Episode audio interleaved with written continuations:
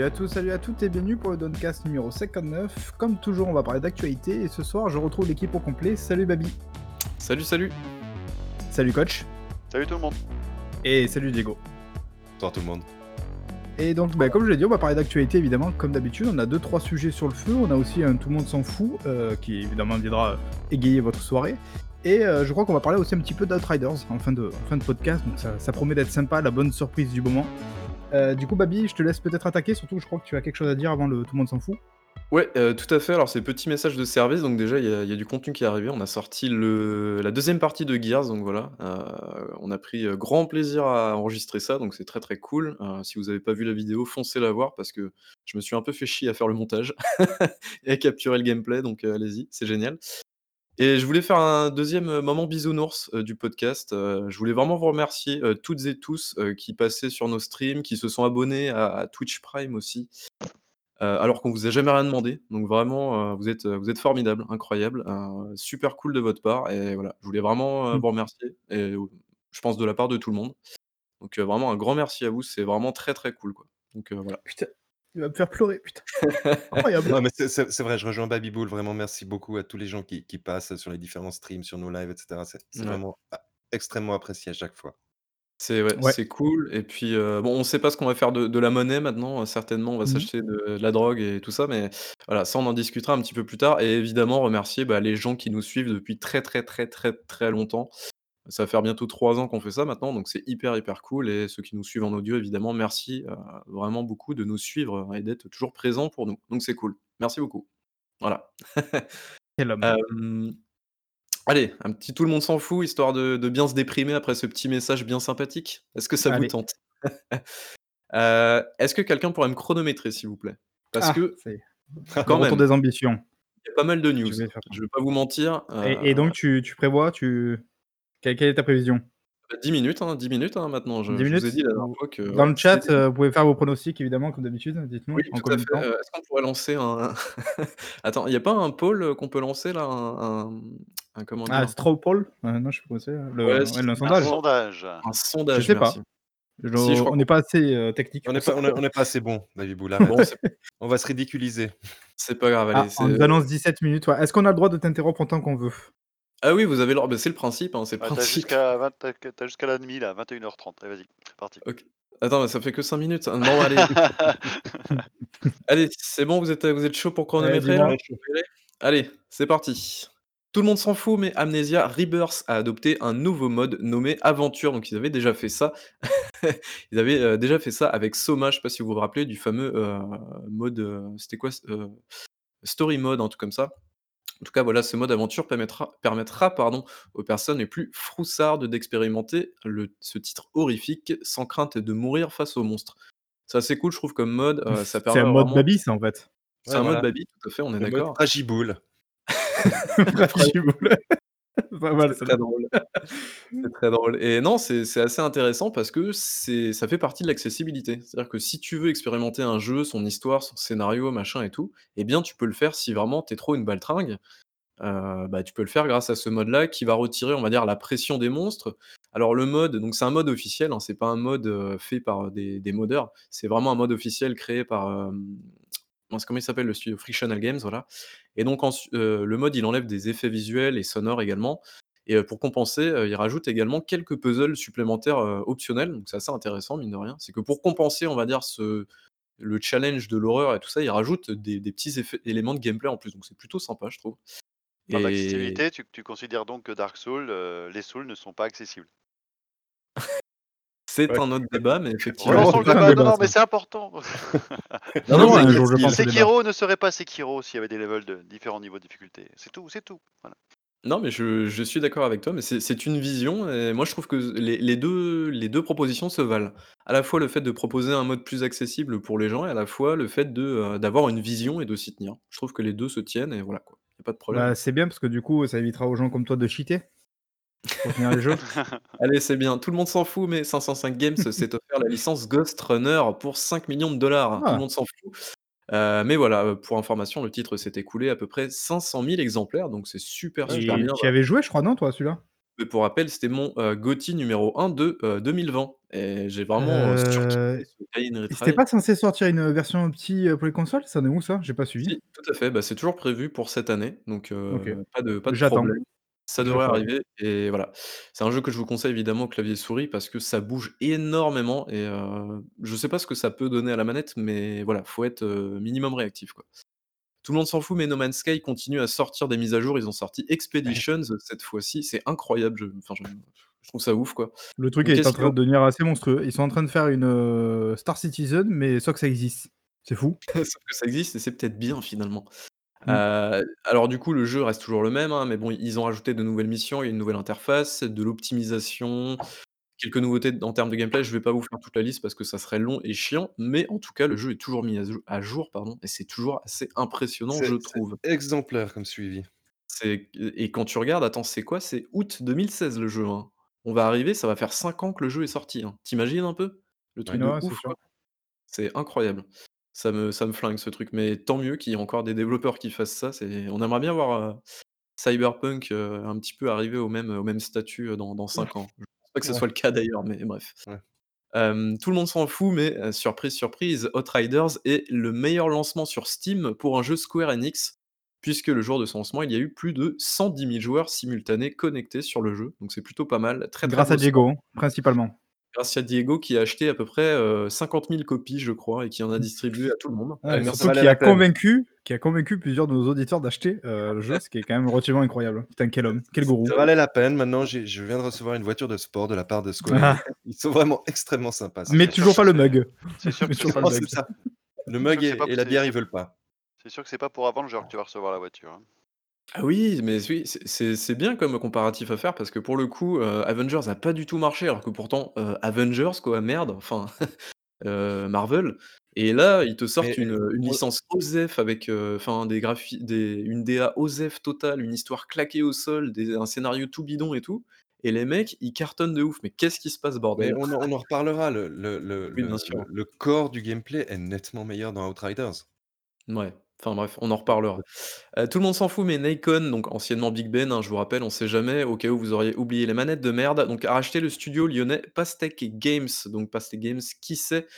Heu, Heu, c'est un pastèque? petit dé comment? Oui, oui, G pa pastèque. pas pastèque game comme la pastèque? Oui, tout à fait. OK, non, P-A-2-S. c'est c'est d'accord, OK, non, pour être sûr. C'est l'instant, bio, de l'émission, merci beaucoup. Donc c'est ils sont responsables de Master of Anima, notamment ou plus récemment, The Curse of the Dead Gods, qui apparemment est un plutôt bon jeu. Ah oui. Heu, je sais pas si vous y avez joué, mais apparemment c'est plutôt classe comme jeu. Heu, enfin bref et donc heu, du coup et bien Nacon les a rachetés et donc ce qui fait, heu, le 11e studio, de Nacon, donc c'est plutôt pas mal. Ils commencent à avoir un beau un beau pôle, de de développement chez Nacon.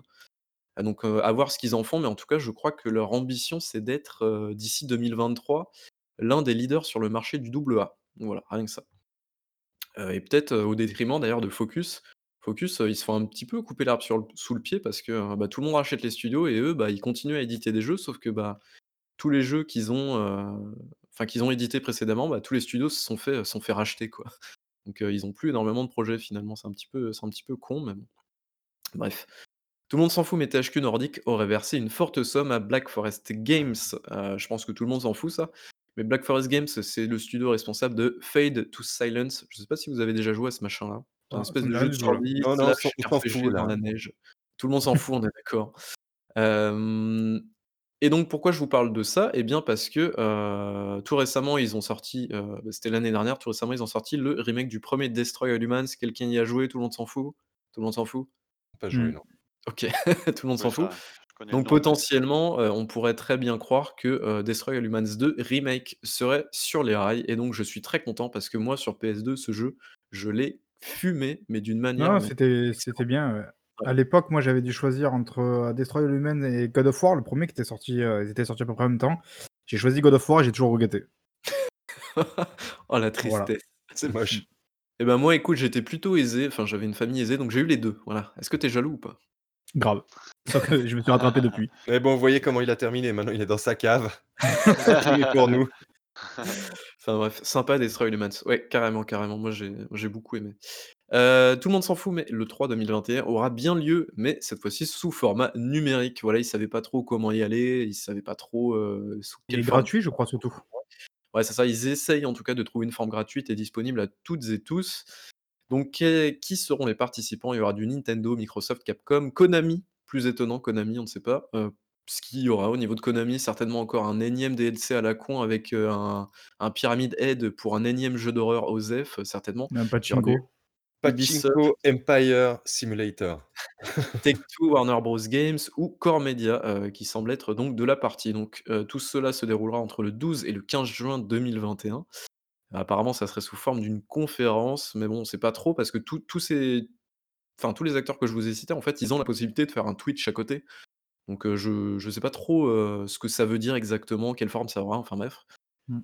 Et au passage, Je pense donc il y que aura c'est le peut-être essentiel pour, préserver quand même la marque, mine de rien, de l'E3 parce que là, elle est quand même en sérieuse concurrence maintenant avec d'autres salons qui arrivent cet été avec, on le sait, hein, ce fameux, heu, Doritos Man qui qui qui quand même s'empare d'une grosse partie de la lumière un petit peu comme ça de l'industrie. Donc je pense que c'est peut-être aussi, peut-être qu'il y a une sorte de, comment dire, de deal, entente pour dire: «Les gars, on va quand même essayer de préserver la marque, heu, E3 tant qu'on peut», parce que pour l'instant, évidemment, c'est encore compliqué de faire un vrai truc.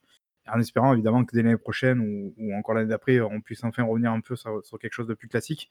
Moi, je trouve ça cool parce que franchement, ça m'emmerde d'avoir 10 000 salons, donc je trouve ça cool un truc, heu, qui réunisse un peu les les événements. Ouais, non, mais c'est clair. De toute façon, heu, vu vu comment c'était chiant l'année dernière, je pense que ça enfin, en tout cas pour nous, viewers, ça ne peut que être Mmh. bénéfique, qu'il y ait un truc comme ça, quoi, c'est clair. Et au passage, du coup, concernant la période E3 évidemment, heu, il y aura le Future Games Show, heu, donc heu, fait par Games Radar. Il y a un truc tous les 3 mois, je crois. D'ailleurs, c'est chiant à mourir ce truc-là, je sais pas si vous avez déjà vu? Il y en a eu un Oui, il y en a eu un il y a pas longtemps, c'est c'est tellement chiant. l'enfer sur terre. Ouais, pff, c'est ça sert à rien et donc le PC Gaming Show qui revient cette année encore magnifique, ils vont s'allier tous les 2, donc ça va être un petit peu, heu, ça sera ça se déroulera le 13 juin et donc ça sera la conférence de l'enfer tout simplement. Oh putain, ouais, l'en l'enfant infernal, quoi. Oh là Ouais, là. tant qu'il y a ça tant sera qu'il y a D9 qui qui présente, moi ça va. Voilà. ouais, Donc histoire d'être prévoyant, c'est Babi qui va couvrir ça, hein. Pas. Voilà. ah ça.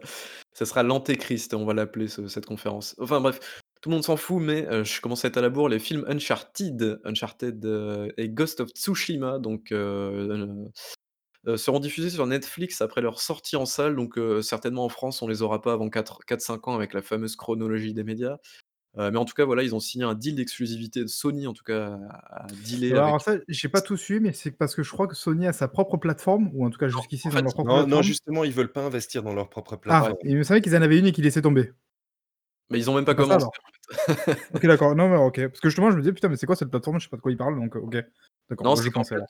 je pense qu'ils sont enfin, aujourd'hui, il y a il y a trop d'acteurs, il y a Apple TV, il y a Mmh. Amazon, il y a Netflix, machin et aujourd'hui, je pense que se lancer sur le sur le secteur, c'est c'est du suicide, quoi. Il y a il y a attends, c'était quoi? C'était Quibi, je crois, qui s'est lancé l'année dernière. 6 mois après, ils ont Mais ce fermé, qui veut dire alors je sais pas comment ça va se passer à ce niveau-là, mais par exemple, heu, bon là je je vais je sors un peu du carcan du jeu vidéo, mais heu, Sony possède les droits d'adaptation de Spider-Man, par exemple. Donc c'est-à-dire que Spider-Man va arriver sur Netflix et pas sur Disney+? Ah! Oui, mais ça, c'était comme un accord. C'était pas l'année dernière où il y avait eu un bordel comme quoi, heu, Sony avait dit, heu: «Non, non, heu, on n'intégrera pas, heu, Spider-Man dans les Avengers», je sais plus quoi et finalement ils se sont tout le monde avait gueulé, finalement Sony a dit: «Mais si, Ouais, mais mais je en» crois que ouais, ils avaient un accord pour 3 films, enfin je sais plus. C'était extrêmement compliqué cette histoire, comme quoi ils auraient peut-être pas dû morceler leur truc, mais après ça, ils pouvaient pas savoir. Tu ouais. Heu, enfin ça, c'est des c'est des vieux accords de Marvel parce qu'ils étaient, heu, ils étaient en train de crever non, à un moment, ils ont vendu plein de licences. Il y a pas un mmh. délire comme ça il y a des années ou un truc Ouais et comme puis ça? en Je sais fait le plus. le deal, heu, mi Spider-Man avec Sony, c'est tant que Spi tant que Sony fait tous les temps de temps un Spider-Man, ils conservent la Ouais, bah, licence. comme souvent, ouais. Mmh. Donc heu, donc tant que tant qu'ils vont faire un Spider-Man, heu, un prochain Spider-Man là, heu, Spider-Verse par exemple, tant qu'ils vont voilà. Alors c'est pas la par contre je crois que c'est pas les mêmes accords pour la licence, heu, jeux vidéo, c'est séparé, c'est 2 ch c'est 2 accords différents, mais au niveau euh, ciné, c'est ça, hein. Tant que tant que la licence, ils continueront à la faire vivre, ils sont censés garder la la gar la garder, quoi. Et donc ils avaient fait le forcing vis-à-vis de. Marvel justement pour essayer de garder voilà, parce que forcément Spider-Man qui est pas dans Marvel, ça peut faire un peu tâche, tu vois? Surtout OK, qu'il y a l ouais, après il y a l'acteur en plus, tu vas quoi? Bienvenue à tous, heu, dans le Down Ciné, la chronique, ouais. du cinéma. Non, mais la question c'est avec ceux qui se posaient la question pour la le jeu vidéo, c'est pas tout à fait les mêmes c'est pas les mêmes accords, je il me semble. Ouais, moi c'est moi, c'est je des moi, histoires je de retiens surtout qu'ils ont pas tellement envie d'investir dans de l'infrastructure, mais Bah, c'est le truc Oui, comme sans point de doute. vue. Ouais, non, mais c'est ça, c'est du coup, ça veut dire que s'ils doivent, s'ils doivent repartir de zéro là, actuellement, c'est-à-dire qu'ils vont devoir louer des serveurs, faire de faire une techno pour que ça fonctionne, foutre des protections, machin et tout. Enfin, c'est Là, c'est trop tard, en fait, quoi. C'est donc vaut mieux finalement, ouais, qu'ils fassent comme ça, qu'ils deal des exclus ou des des trucs comme ça et comme ça ils ils beh, ils ils chopent la thune, quoi, tout simplement et puis c'est fini, quoi. C'est ça. Et Ouais, puis ils bah, ont tiens, déjà, enfin des offre. net des Netflix et tout, ils ont déjà des utilisateurs finalement. Donc ça veut dire qu'ils ils couvrent déjà un une base d'utilisateurs assez grosse, alors que s'ils repartaient de 0, ça voudrait aussi dire qu'ils auront, heu, beaucoup, beaucoup moins de vues sur leurs films. C'est aussi ça le le truc, je pense. Mais tu sais, Babi, cette, heu, cette information, coach, qu'est-ce qu'il y a? Cette information? On Tout le monde s'en fout. quelle information? Tout le monde s'en fout, oui, mais bon, ça dépend. Non, moi ça m'intéresse. Ah, ah, Non, qu'est-ce qui se passe? Ça rigole plus. Heu, allez, putain, vous m'avez, flingué là. Combien il me reste de temps, c'est coach là, hein. Heu, il reste pas en fait, es déjà négatif là tu nous dois du temps. Ah, je vous dois du temps, OK, très bien. Bon, on réglera ça en off après. Heu, tout le monde s'en fout, mais Age of Empires 4 sortira pour cet automne Mmh. sur PC. Oui, souvenez-vous, annoncé, c'était en deux heu, Gamescom 2017? Ouais, c'est ça, Gamescom 2017, hein, le jeu a été annoncé. On avait, heu, pas trop, trop de nouvelles. Je crois que l'année dernière, ça a fait une brève apparition, mais enfin sans plus, quoi. Donc voilà, ça sera pour cette année, sur PC. Tout le monde s'en fout, mais l'Epic Games Store perdrait 330 millions de dollars selon selon une estimation d'Apple pour la fin 2021. Donc c'est une estimation, voilà, vous, heu, souvenez-vous, il y a un une, guerre juridique entre Apple et Epic Games, machin, machin. Donc du coup, les exclusivités plus les jeux gratuits, heu, auraient coûté, depuis son lancement 450 millions de dollars à Epic de pertes, ce qui est énorme. Mais ce qui est pas si étonnant quand tu cherches à détrôner Steam et à lancer ton excusez-moi, je suis en train de mourir. Tout le monde s'en fout. tout le monde s'en fout, ouais. Quand tu ch quand tu cherches à conquérir un marché, forcément, tu mets beaucoup, beaucoup d'oseille et tu en perds beaucoup, beaucoup aussi derrière, hein. C'est une, stratégie un petit peu à la Amazon, j'ai envie de dire. Heu, De l'autre selon, côté, ils viennent de lever 2 000 000 là, non? C'est exactement ce que j'allais dire, c'est qu'ils viennent oui, attends. deux dont aujourd'hui 200 là. 000 000 de Sony. On se calme, j'allais y venir. Toujours selon Apple, du coup, l'Epic Games Store ne serait heu, ne devrait être profitable qu'en 2027, mais Epic a rétorqué que: «Non, non, non, pas du tout, nous, on sera rentable en 2023». Donc voilà, c'est un petit peu, c'est un petit peu, comment dire? Une, guerre de une guerre de celui qui gueulera le plus fort dans tous les cas et donc au passage, Sony effectivement, a investi aujourd'hui, enfin ça a été, en tout cas, annoncé aujourd'hui donc, Sony a investi 200 millions de dollars donc chez Epic et donc en exclusivité, voilà, Fortnite continue à être une affiche publicitaire puisque un skin d'Aloy d'Horizon Zero Dawn est désormais disponible dans le jeu. Voilà, c'est génial, tout le monde s'en fout. Vous avez des des trucs à dire sur l'Epic Games Store peut-être, non? Que c'est toujours génial, non? Comment ça se passe? Je pense que tu ils as offrent tout des dit déjà. ils offrent des jeux gratuits, c'est cool. Voilà. OK, très bien. Heu, tout le monde s'en fout, mais Nintendo compte offre compte, heu, développer, heu, plus de nouvelles licences et compte créer de nouvelles IP dans le futur. Déclaration du président de l'entreprise, Shuntaro Furukawa. Je l'ai bien dit, je pense. Donc ça, c'est cool, j'ai trouvé, parce que déjà, on parle pas beaucoup de Nintendo, donc c'est bien déjà d'avoir des news. Nintendo. Heu et en plus, c'est bien, heu, c'est cool de savoir que Nintendo, heu, bah, va continuer forcément à faire, heu, ses licences qui ont maintenant, heu, 25-30 ans, bon voilà. Heu, mais c'est cool qu'ils comptent en créer de nouvelles. Voilà, il y a eu Splatoon, il y a eu Ouais, je Arms. dirais juste, heu, F0 en PLS quoi. Ouais, non mais enfin, c'est On bon les attend. Mario, les trucs comme ça, c'est bon, cassez-vous quoi, arrêtez Mec, avec F0 ça fait 20 ans qu'on a pas eu un limite là. Ouais, mais Je sais même s'en plus, tape, heu, de quand heu, il date le dernier là. Au bout Ouais, d'un puis moment, même tu pas vois, faut faut faut qu'ils arrêtent quoi, enfin, arrêtez Ah de le arrêter de créer des Mario, on s'en tape quoi, enfin, le c'est des truc, jeux c'est pour des qu'ils ont enfants. quand même annoncé, heu, un un sup un Metroid, hein, mais Ouais. voilà, voilà la gueule du Metroid au na au niveau délai quoi, donc heu Metroid, c'était quoi? Bah, Mmh. c'était 2017 Le aussi, je 4, crois, hein. mmh. C'est ouf, hein. Mais non, mais regarde, c'est vrai que ouais, c'est pas donc c'est pas souvent en tout cas qu'ils font une grosse nouvelle licence. Il y a eu Splatoon quand même il y a quelques années et ça a vachement bien marché donc heu, tu vois, quelque part, ils ont peut-être raison de de d'attendre tranquillou de pouvoir lancer leur truc quoi. Moi Bah, après, il y je a pense eu que si ouais, si j'avais 14 ans, Splatoon et que j'avais ma 1re console, c'était la Switch, je pense que je l'aurais saigné avec tous les copains, tu vois? Non, mais en vrai, c'est très c'est très bien, hein, Splatoon, hein, ça marche Ouais. bien, c'est c'est super super cool il y a une un vrai délire, non, c'est vraiment pas mal Splatoon. Alors peut-être que le Ouais. 2 est arrivé un peu vite, mais c'était pas mal. Alors pareil, ouais, le principe du 2 tout de suite après, c'est Mmh. vrai que c'est bon. Effectivement, comme dit, Pikachu, il dit: «À part Splatoon, les autres n'ont pas eu un gros succès». Alors C'est vrai qu'on a eu Arms qui a pas Ouais. eu un succès pas fou, Alors fou je non sais pas si on peut considérer ça comme une licence, mais je crois que Ring Fit a plutôt bien marché. Ring Fit, ouais, ça a cartonné. Bon, en même temps, c'est Mmh. sorti dans les bonnes périodes, faut Ouais, dire, c'est mais sûr, mais bon, moi je l'avais acheté avant même le confinement, tu vois, précurseur évidemment. Non, non, ça ça ça marche bien, c'est pas mal et je crois que ouais, je crois que ça a pas mal cartonné. D'ailleurs, quand je suis allé, au Japon. Alors, je crois que le jeu venait de sortir il y a peut-être genre un mois. Il y avait des pubs de partout au Japon pour ça. Sur tous les métros, partout. il y a- On voyait du Ring Fit partout, quoi. Ils ont vraiment euh, martelé le truc. Ouais. Ça pour dire que t'es Euh, au Japon, quoi. Alors que tout le monde s'en Exactement. Ben voilà, je suis dans le cadre, c'est bon. Formidable. Hem, donc voilà, moi je trouve ça je trouve ça plutôt cool que Nintendo, souhaite investir dans des nouvelles licences parce qu'ils ont Ouais, quand même, je pense qu'ils ont pas mal de blé, mine de rien. Je- D'accord. je- On- je- Merci je- le je- Hensex, on a compris. Ouais, je crains l'effet d'annonce quand même. hein. Ouais, ouais, j'ai j'ai l'impression que c'est un peu genre euh, un, un os jeté aux joueurs en mode Ouais, si, si, on Ouais, vous a pas oublié, vous inquiétez pas, on va faire un Ouais. truc euh, à un moment donné. euh. Mais, mais entre deux, achetez nos 40 remaster. Ouais, c'est ça. Oui, oui, bah oui. oui. Non, non, c'est pas ça, c'est acheter nos jeux qui tournent sous un émulateur. C'est surtout ça le truc et vrai. qu'on Acheter revend nos jeux 60 Wii U qu'on n'a balles. pas su vendre. Voilà, c'est ça. Bref, qu'est-ce qui reste comme jeux Wii U, heu, qui sont pas sortis encore sur, heu Xenoblade euh, le X, je crois. Mm. si, Et euh, Star Fox, non Star Fox, je crois qu'il n'a pas ressorti là, le 0. Ah oui, mais lui, il était nul, non, je crois? Enfin, il s'est fait défoncer à l'époque, Mm. je crois, non? Il s'est fait défoncer, ouais. Et après, je sais plus. Ouais, c'est vrai qu'il reste plus grand chose, mine de rien. C'est chaud. Ils ont tout lessivé. La Wii U n'existe plus. Tout le monde s'en fout, mais Nvidia, Nvidia pardon, GeForce Now aurait attiré près de 10 millions de membres. Moi, ça me ça Bah, m'étonne beaucoup, mais bon, tant mieux, j'ai envie de dire. Heu, je je pense qu'aujourd'hui, c'est la pour jouer sur PC, en tout cas des jeux PC, c'est la formule la plus simple, heu, si tu enlèves Stadia de l'équation, heu, et que tu as déjà des jeux évidemment. Heu, donc voilà, pourquoi pas, hein, j'ai envie de dire. D'ailleurs, je crois que l'abonnement a augmenté, il est passé de 5 à 10 balles, voilà. Tout le monde s'en fout, mais Ubisoft débranchera la prise concernant certains jeux multijoueurs. Est-ce que vous jouez encore à Assassin's Creed 2 en multijoueur? Oh non. Bon bah ça va alors. Heu, il y a également dans la liste Prince of Persia: Les Sables oubliés, Far Cry 2, Anno 1404, heu, The Might and Magic, heu, Ghost Recon Future Soldier, Rainbow Six Lockdown, Rainbow Six Vegas, heu, 1 et 2. Donc voilà. Vous en foutez, je pense? passablement anciens. hein.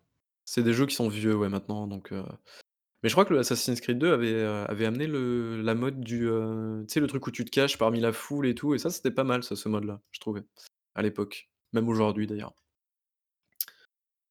Heu, je vois que vous en foutez vraiment, c'est chaud quand Oh, même. complet. Bah oui. C'est- C'est c'est des jeux qui sont morts. OK, très bien. Ils ont le droit de débrancher les serveurs à un moment donné. C'est pas faux. Hem, tout le monde s'en fout, sauf les v les vrais joueurs, puisque les vrais joueurs, il ne faut pas les oublier, mais Deathloop a été repoussé au 14 septembre prochain. C'est triste. Eh. Ouais, Hem mais c'est. euh, Bon, après, c'est c'est comme on dit souvent, vaut mieux un jeu repoussé et un bon jeu au final qu'un jeu euh, sorti trop rapidement. Mais bon, c'est sûr que putain, ça fait chier parce que on a... enfin, moi, en tout cas, j'ai envie d'y jouer, donc ça fait chier de Non, moi, d'attendre. moi, je, moi- je trouve que c'est lamentable. Le crush, ça existe pourquoi Ouais, putain, euh, je vais pas, pas faire comme tout le monde là. Non, mais surtout que tu peux très bien dire oh, il est repoussé, mais tu expliques pourquoi, tu vois. Tu Mais peux là, ils l'ont pas fait? Si, si, Bah, ils l'ont expliqué, mais ah. ah, mais je sais pas, comme vous en foutez, je me suis dit: «Je vais peut-être pas donner des Ah bah, moi, vois, ça m'intéresse d'explications». de savoir Ah pourquoi. bon, parce voilà. que, voilà. Alors du coup, ce qui a été évoqué, pour une fois que ça t'intéresse, je vais en profiter. Heu, donc du coup, heu, les raisons évoquées donc sont, heu, bah, déjà, ils veulent, le meilleur jeu possible, machin, donc ça, c'est l'excuse habituelle, Blablabla. mais ouais, voilà, ouais. mais aussi ils veulent préserver la santé de leur équipe. Heu, donc ça, on sait Oh, pas c'est si très, c politi- ouais, c'est très politiquement correct ce genre de. oui, de- voilà, on sait pas si Voilà. ça veut dire on veut éviter le crunch ou pas, mais ça se trouve, ça veut absolument pas dire qu'on va pas cruncher. Ça veut peut-être Oui, juste oui. dire aussi on va plus cruncher. C'est comme avec CD Projekt, quoi. Du coup, Bon, tu on peut pas. Après, on va pas faire les autres mauvais augures. On va, on va pas comment dire, se, se plaindre de, de- d'un mouvement ou qui voudrait, qui, qui veuille protéger la santé des, des mecs. Fait tant mieux. Je veux dire, si Oui, c'est non, mais ça, bien sûr, bien sûr. effectivement, bah, on va dire cool quoi. Ouais, Après, enfin, si euh, c'est ouais, si c'est après, parce qu'on on repousse parce qu'il n'est pas fini, et par la même occasion, ça per- permet de préserver la des mecs. Enfin, c'est surtout qu'il ne Oui, doit pas être Il fini y à avait une ça. histoire comme ça, il y avait une histoire comme quoi c'était un complot, c'est ça, de Xbox, parce qu'ils ont repris du coup Bethesda via Zenimax, et ça. du coup ils feraient exprès pour faire chier les joueurs PlayStation. Enfin, J'y crois, ça. Moi aussi. incroyable. les, les gens, les gens ont beaucoup trop de temps libre, je crois. Ouais. Moi je pense que Et du ce dont on devrait surtout s'inquiéter, c'est que finalement, bah, du coup, a priori, il n'y a pas d'effort exceptionnel, donc il n'y aura pas de résultat exceptionnel. Quoi. Oh là là, ça y est. Oh là là, oh là là, elle est technique Et celle-là. du coup, du coup, est-ce que ça repousse, heu, d'autant de temps le l'exclusivité PlayStation par rapport à la version À, Xbox? à Je mon pense avis, que oui. Ouais, Oui, je oui. pense que oui. Je Donc pense voilà, que sans c'est doute, un oui. temps d'exclusivité sur la machine. Oui, je pense que la c'est genre sortie. un an, un truc comme ça. quoi. Ça doit être ça, ouais, effectivement. C'est un complot. Tout le monde s'en fout, mais le prochain jeu de la série BioShock, heu, serait pourvu d'un open world et d'éléments systémiques. On s'en branle total. Euh, mais voilà. On va voir. hein. On va Allez, voir tout le déjà. Ouais, de quoi? enfin, Bioshock, c'était quand même une licence artistiquement très réussie, euh, au moins jusqu'au 2. Certains apprécient le 3. euh, moi, j'ai décroché avec le 3. Euh, Moi j'ai décroché le 1, c'est ouf. Ouais, heu, J'ai pas accroché le wagon du tout, hein. faut que faut que déjà qu'il y ait une vraie identité, artistique pour faire un 4. Est-ce que c'est juste pour pouvoir, tirer un peu encore sur le sur la Ouais, licence le plus exact. possible? Et juste et ce qui me fait un peu dire ça, c'est que, bah, on va faire comme tout le monde fait, on va faire un open world, tu vois? C'est-à-dire que ça manque déjà d'identité avant même que ça ait été Bah, commencé, hein, est-ce qu'il y a pas aussi alors c'est qui? C'était, heu, 2K? Non, je sais plus qui c'est qui qui éditait le jeu, à la base? Touquet, ouais. Ouais, Touquet donc c'est à Games. eux qu'appartiennent la licence? Heu, ouais, ouais, oui, oui, c'est à Voilà. eux. Donc est-ce qu'après il y a pas un un délire de du style les mecs sont venus pitcher, heu, BioShock, heu, 4 et en gros ils ont réussi à le vendre qu'en disant: «Ouais, mais on fera un open world», en gros pour faire plaisir à l'éditeur parce qu'on sait que les open world c'est un peu le truc à la mode. Heu, tu vois, il y a peut-être ça aussi, peut-être que les mecs c'était leur, heu, leur deal quoi, de dire: «Bon, ben ils en veulent bien parce qu'on va en faire un open world, quoi». certes, Ouais, mais enfin bon, si tu alors fais des alors commandes plusieurs choses. C'est un jeu édité Ah. par 2K, donc moi je pense qu'il va y avoir zéro risque. Hein, Et plein de microtransactions. Voilà, des microtransactions et franchement BioShock en open world c'est quand même un jeu qui Ouais, est ouais. ultra scénarisé, qui j'y crois moyennement, hein. Après, Mmh. Pourquoi pas? Après, on en sait rien, peut-être qu'il va y avoir un miracle et que ça va donner une nouvelle dimension au jeu parce que, Ah, enfin, Babi, par exemple, et moi, on n'aime pas enfin, on n'est pas fan de BioShock. Moi, je trouve que c'est très surcoté, en vrai, pour être exact. Donc je me dis, heu, à la rigueur, limite, moi, ça m'intéresse un peu plus. Je me dis: «Bah, pourquoi pas alors, on va voir». Bah, après le 1er, alors c'était pas un open world, mais tu avais quelques allers-retours, tu vois? Tu avais un côté un petit peu hub central et tout ça, donc heu, finalement, s'ils ouvrent ce truc-là, entre guillemets, ça peut ne pas trop s'éloigner de la formule originale, quoi. Après moi ça s'ils fait font un truc à la heu Assassin's Creed, Ça me fait penser à du Metro Exodus où on ouvre les cartes et on fait faire des trucs annexes qui sont pas très intéressants et on Mmh. retrouve l'intérêt du jeu quand ça redevient linéaire quoi donc heu, Bon, après, je on sait que l'open world, c'est un peu l'excuse, enfin, c'est c'est le comment dire? Le setup numéro un quand tu veux renouveler une, heu, licence, quoi. Bah, heu, Quand tu Zelda sais a pas quoi faire, réussi tu fais ça. Zelda a réussi à ref re alors ça peut ne pas plaire à tout le monde, mais à renouveler sa formule Mmh. grâce à un open world, mais ils sont rares à faire ce God of ce War? Ouais, mais mais après Zelda, c'est aussi un jeu qui est plus RPG. Moi, typiquement oui, les les phases open world de Gears, j'ai trouvé ça nul, c'est pas terrible, nul! c'est pas terrible, Bah, heu, après, ça ça dépend ce que tu entends par RPG, mais BioShock, c'est aussi un RPG par certains aspects, hein. ouais, c'est pas parce que tu peux mettre des points de compétences que c'est un RPG, hein. Enfin, Ouais, mais ça commence par là, hein, normalement. Donc pourquoi pas, en vrai? oui, non, mais d'accord, mais aujourd'hui, tous les jeux dans ces cas-là, si tu vas là-dedans, tous les tous les jeux à partir ouais, de la génération 360 PS3 sont des RPG, hein, si tu vas Bah, là-dedans, hein. c'est c'est Ouais, un c'est autre pas débat, l'arbre ça, de ça peut être un débat compétences qui fait intéressant, le mais Ouais. c'est pas l'arbre de compétences qui fait le RPG. Bah, oui, non, mais très clairement, hein. C'est pas parce Tu que tu vois? as, Heu, une quête annexe à un moment que: «Wouah, c'est un RPG», heu, enfin non, c'est faut bon, savoir dissocier le jeu du RPG, c'est vrai. c'est ça. Le truc, c'est que dans dans Gears, heu, tu tu tu tombes sur des gunfights intéressants et intenses en allant te balader à droite à gauche. Heu, voilà, tu ça te fait, heu, bah, Dans tu es là pour Gears? là On tirer va sur pas des parler du même trucs, jeu. donc Ouais, on parle pas du même jeu alors, hein, tu parce que es là putain tu es là pour tirer pour sur des trucs. Après, moi, je l'ai fait vraiment en coop, alors peut-être que le côté coop rajoute un côté plus ludique qui fait qu'on passe sur certaines choses, tu vois? Mais heu heu, je sais qu'il y a des scènes, où tu dois récupérer des choses, heu, 3 éléments pour pouvoir avoir un upgrade pour ton robot et cetera. On les a fait et on se retrouve dans des séquences de tir qui sont pas toujours évidentes dès que tu montes un peu en niveau de difficulté et on a retrouvé des des des vraies sensations de shoot qui est finalement la base de Gears et j'étais content d'être allé les faire. Mais effectivement, se balader en traîneau, heu, d'un point à un autre, un peu plus alors moi, compliqué, pour le coup, fait bon là, on fait un débat qu'on a déjà fait, mais pour moi, ce qu'a fait Gears of War, c'est ce qu'il ne faut absolument pas faire, quoi. C'est genre, c'est exactement l'erreur à ne pas faire. C'est-à-dire ouvrir pour ouvrir, ça n'a pas de sens. Si maintenant ouvres pour construire un vrai truc derrière avec des vraies missions, des machins, je veux bien, mais si ton ton seul truc, c'est de dire: «On pousse les murs, on met 3 endroits avec, heu, des mobs à tuer pour récupérer un objet», sans déconner, putain, c'est le niveau zéro de truc de c la le création, quand même. le truc, c'est que c'était limité, quoi et heu, ils t'a ils ont pas fait du remplissage à outrance donc ça allait, ça allait. Tu vois? Dieu sait, j'ai pas kiffé des masses, heu, God of War, mais parce que je suis vraiment pas un client à la base de la si de la licence, mais ce qu'ils ont fait avec le dernier jeu, il y avait quand même le côté où tu pouvais faire baisser le niveau de l'eau, ça t'a ça ça ça te montrait de nouvelles zones et tout. C'est con, mais c'était déjà plus intelligent, quoi, moi, je mieux trouve que fait. God of War, ce n'est pas un open world. C'est un gros Ouais, c'est juste un gros ouais, central, déjà, complètement d'accord avec coach, ouais, mais bon, c'est un hub central, ouvert, donc heu, après, c'est toujours pareil, c'est que comment tu définis un open et world? Sinon et Witcher, c'est pas le un open world, tu vois? et que la balade en bateau est est l'occasion et le prétexte de faire raconter des histoires, heu, du du du père au Ouais, gamin mais ça ou, marche! heu et ça marche, en fait. Donc ils ont voilà, il y a une approche artistique qui marche, quoi. ils ont su ouvrir parce qu'ils ont les capacités techniques d'ouvrir et donc d'avoir des environnements vachement plus ludiques et et assez, quand même assez sympas.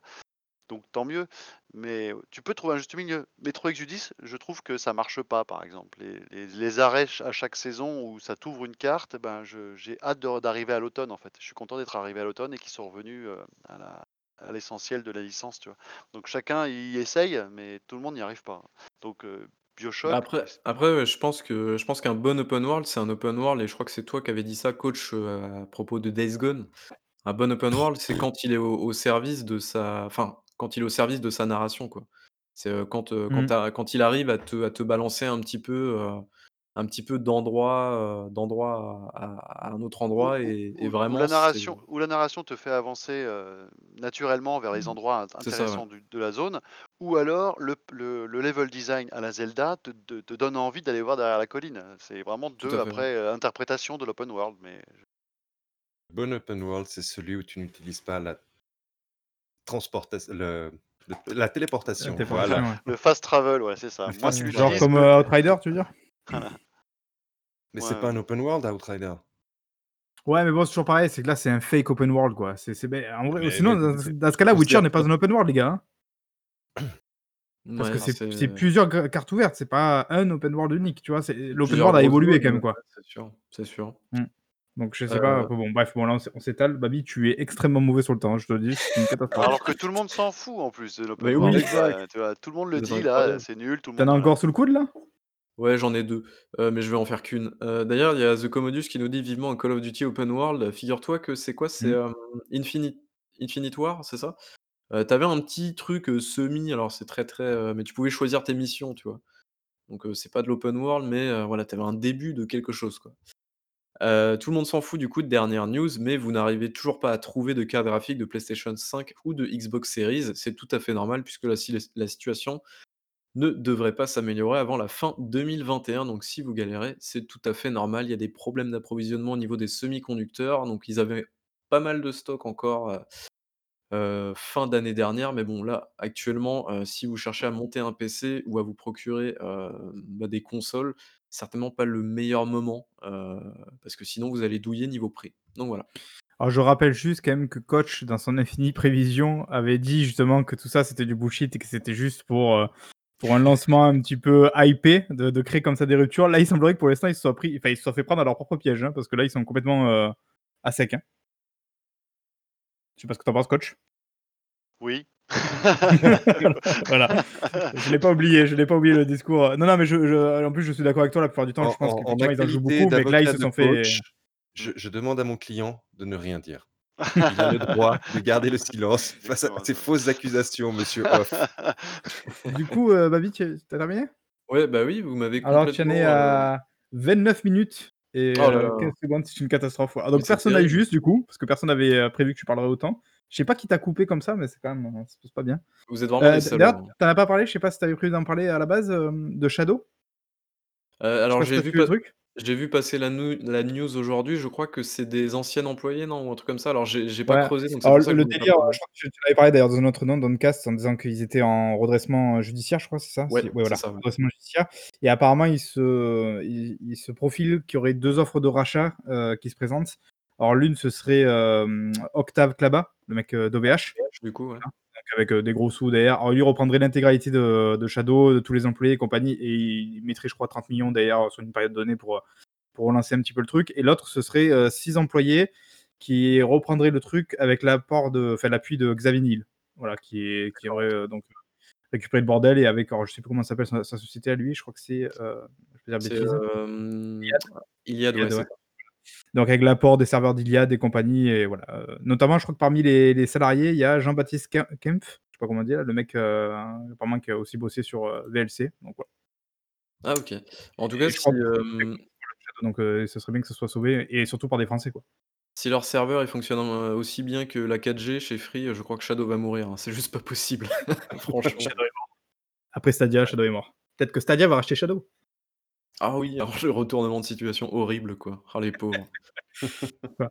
Donc merci écoute Babi pour ce tout le monde s'en fout mais heu, eff extrêmement concis. Va falloir travailler sur ça quand même, hein, parce que là là, ça va pas, hein. Il va falloir que tu arrêtes de prédire à 10 minutes en fait, vois plus large, dis 15 ou 20 pour être large et puis Ah bah l'objectif c'est 10 minutes, hein, bon, Non on mais des est un est est un éternel optimiste, c'est pour cela. Est-ce que le chat est encore avec nous? C'est bon, il vous il vous a pas tué, vous êtes encore là? Très très bien, Heu, du coup, on va passer donc, heu, peut-être à la prochaine news. Heu, je vais peut-être commencer comme ça, je te laisserai après tranquillou Diego, sur le le sujet PlayStation. Voilà, donc on va vous parler alors très rapidement, je vais vous parler, on va dire, très rapidement parce que, hem, c'est très dense, de l'enquête. Je sais pas si, du coup, vous avez suivi, vous notamment déjà et vous dans le chat, le l'enquête conjointe donc entre Gamecult et Libération. euh, qui ont fait un peu à la manière de ce qu'on a vu pour euh, Ubisoft. Alors, c'était l'été dernier. Euh, pour ceux qui nous suivent, vous savez qu'il y a un cran d'arrêt qui a été fait euh, dessus, notamment donc avec Erwan Cario qui avait fait une enquête. Et c'est d'ailleurs ce même Erwan Cario justement qui revient avec toujours Marius euh, Chapuis euh, pour faire le, cette fois-ci avec Gamecult. Alors là, je crois que c'est Nodus et Virgile voilà, qui se sont mis dessus. Et c'est une grosse, grosse, grosse enquête. Elle est vraiment assez balèze sur les écoles françaises de jeux vidéo. Donc c'est assez intéressant parce que c'est un truc peut-être qui est assez méconnu, euh, notamment bah, évidemment en France. Euh, c'est un truc que peut-être qu'on fantasme aussi un petit peu. Et c'était intéressant parce que l'idée c'était de dire que derrière toutes ces histoires de crunch ou de harcèlement, de choses comme ça, peut-être qu'il fallait aller commencer déjà par voir à l'origine sur la formation euh, des, gens qui travaillent justement dans le milieu du jeu vidéo, voir s'il n'y avait pas déjà peut-être euh, un début de réponse ou en tout cas une sorte de, de, de, formatage euh, à rentrer dans ce moule-là. Donc c'était très intéressant. Après, le truc, c'est- je l'ai dit, c'est extrêmement dense. C'est en trois parties. La première partie revient notamment donc, sur tout ce qui est un peu le crunch, les choses comme ça. Donc, euh, comment dire, cette, euh, cette manière un petit peu de déjà te préparer avant l'heure au crunch et donc paradoxalement justement de, de te pousser euh, dans les bras du crunch pour, euh, pour te dire voilà, il faut, que, il faut que tu bosses comme ça. Et, et ce qui est très intéressant, c'est que dans cette partie-là, on retrouve tout de suite en fait des mots-clés comme la passion, euh, voilà, vous aimez ça, donc euh, c'est normal d'aller travailler toute la nuit. Euh, ce qui est très intéressant, très intéressant entre guillemets, c'est aussi de voir qu'en fait, ben, ils vont forcer en fait les élèves à cumuler comme ça des projets. Donc, ils vont se retrouver à devoir sur une seule et même semaine rendre plusieurs projets en même temps. Il y a des témoignages qui disent voilà, que des élèves s'endorment en cours. Et y a, y a, je crois qu'il y a un des témoignages qui dit le, le prof le réveille en lui disant genre non mais il faut apprendre à mieux gérer vos nuits blanches quoi. On est dans un truc complètement voilà. Euh, cramez-vous la santé, il faut boire un peu du Red Bull pour tenir euh, jusqu'à la fin de, l'année, c'est normal, il faut apprendre à travailler comme ça. En plus, d'ailleurs, on va les encourager à aller faire des, des game jams ou des trucs comme ça sur leur temps libre. Donc les mecs, ils ont déjà l'école, ils ont déjà leur temps libre pour faire leur projet de l'école, et en plus de ça, on va leur dire non mais il faut aller faire des game jams pour un petit peu reluire ton CV, pour aller bosser voilà des trucs. Euh, Il y a un témoignage super intéressant aussi d'un élève qui s'en sortait très bien en termes de notes et tout ça, qui d'ailleurs avait déjà un boulot, il me semble, je crois que c'est dans un studio justement, avait déjà un boulot aussi à côté, et qui était pris en exemple en fait par les profs, de dire ah ben regardez, euh, lui il y arrive, donc si lui arrive, vous pouvez aussi le faire. Et lui disant moi-même, j'étais extrêmement gêné d'être pris en exemple euh, sur les autres parce qu'évidemment on n'est pas tous pareils, on n'est pas tous voilà. Donc ça c'était c'était c'était va- vachement intéressant comme truc que ça leur mettait sur les nerfs et tout, et qu'en fait ils se rendent compte tous ces gens-là donc qui étaient à l'école et qui étaient déjà poussés à faire des choses un petit peu comme ça, à travailler de nuit, à venir euh, euh, pouvoir profiter des trucs, alors, qui, qui, qui, en arrivaient à se dire oh, putain, on n'a pas accès de 1h du matin à 7h du matin à la bibliothèque, c'est incroyable. Alors que nous on se dit putain, à 1h du matin c'est normal de ne pas avoir accès à la, la bibliothèque, je sais pas. Et eux-mêmes se disent avec du recul, en voyant ça après plus tard, se disent mais en fait on se rendait pas compte qu'on était en train de faire des trucs mais complètement fous et que voilà que c'était pas normal. Il y a beaucoup de gens apparemment qui ont fini avec des burn-out, des, des choses comme ça, ou qui ont tout simplement laissé tomber en cours de route parce qu'ils en pouvaient plus. Euh, Il y en a une, je crois, il y avait un témoignage assez fort aussi. Alors là, ça s'empiète sur une autre partie, parce que la partie 2, elle, elle parle du sexisme, alors tout ce qui est sexisme, harcèlement, euh, le, le côté un peu bro-culture. Évidemment que là, pareil, on retrouvait déjà chez, chez Du coup, Ubisoft, la, par exemple. la pl- la place des femmes dans ce genre de dépla- Voilà. d'établissement et tout ça? Entre autres, effectivement, la, la- la place voilà, des femmes, alors, en expliquant, il y, a- il y a plein de chiffres, il y a plein de trucs. D'ailleurs, je, voilà, je réitère, c'est extrêmement dense comme, euh, comme enquête. Donc là, ce que je vous dis, c'est vraiment des très très gros résumés. Si vous voulez voir ça en détail, allez voir les, les enquêtes donc de, de, de Gamecube, les enquêtes de Libération. Alors, c'est des enquêtes évidemment qui sont sous paywall, donc il faut payer euh, un abonnement pour pouvoir y avoir accès. Mais bon, c'est quelque chose quand même qui est assez précieux comme, comme type d'investigation. C'est plutôt bien, je pense, de pouvoir, de pouvoir y contribuer de cette manière-là. Sinon, Après- euh, vous allez au, au Leclerc de- du coin, euh, vous lisez l'article dans le rayon kiosque Ouais, et vous vous barrez juste après. Et surtout qu'il faut bien noter, voilà, c'est ça, c'est assez intéressant, c'est que dans la forme, parce que c'est vrai qu'après je reparlerai du fond, mais dans la forme, euh, la- le côté libération est beaucoup plus succinct et beaucoup plus, comment dire, c'est mieux fait, c'est mieux, euh, mieux tranché, donc c'est-à-dire que c'est plus facile à lire parce qu'ils ils vont très rapidement réussir à cerner les points clés avec deux trois témoignages à l'appui, alors que par exemple l'enquête de Gamecult, alors qui, peut y trouver aussi sa, force, lui est beaucoup plus dense, mais genre il y a, tous les témoignages possibles, y a, donc c'est assez dur à avaler. En vrai, moi j'ai eu beaucoup de mal à les lire. Faut compter quand même pas loin de peut-être une heure et demie, presque deux heures pour lire les trois articles de Gamecult. Donc c'est quand même pas anodin. Bah, ça fait beaucoup de temps. Il faut réussir quand même à rester accroché et compagnie. Surtout que ça commence, ça te donne 10 000 chiffres. Alors il y a ça, il y a ça. En licence, ils font ça. Il y a tel type de métier, il y a tel euh, type d'école, il y a tel là. Alors c'est peut-être nécessaire évidemment pour comprendre tout le- l'enjeu, tout le contexte, parce qu'il y a beaucoup de termes évidemment qui reviennent, beaucoup de, noms d'écoles. Donc il faut, faut réussir à s'y retrouver. Quoi. Mais voilà, c'est beau, c'est beaucoup plus simple de lire peut-être l'enquête de Libération, parce que sans doute qu'ils ont plus l'habitude aussi de faire ce genre de truc et d'être plus, plus concis.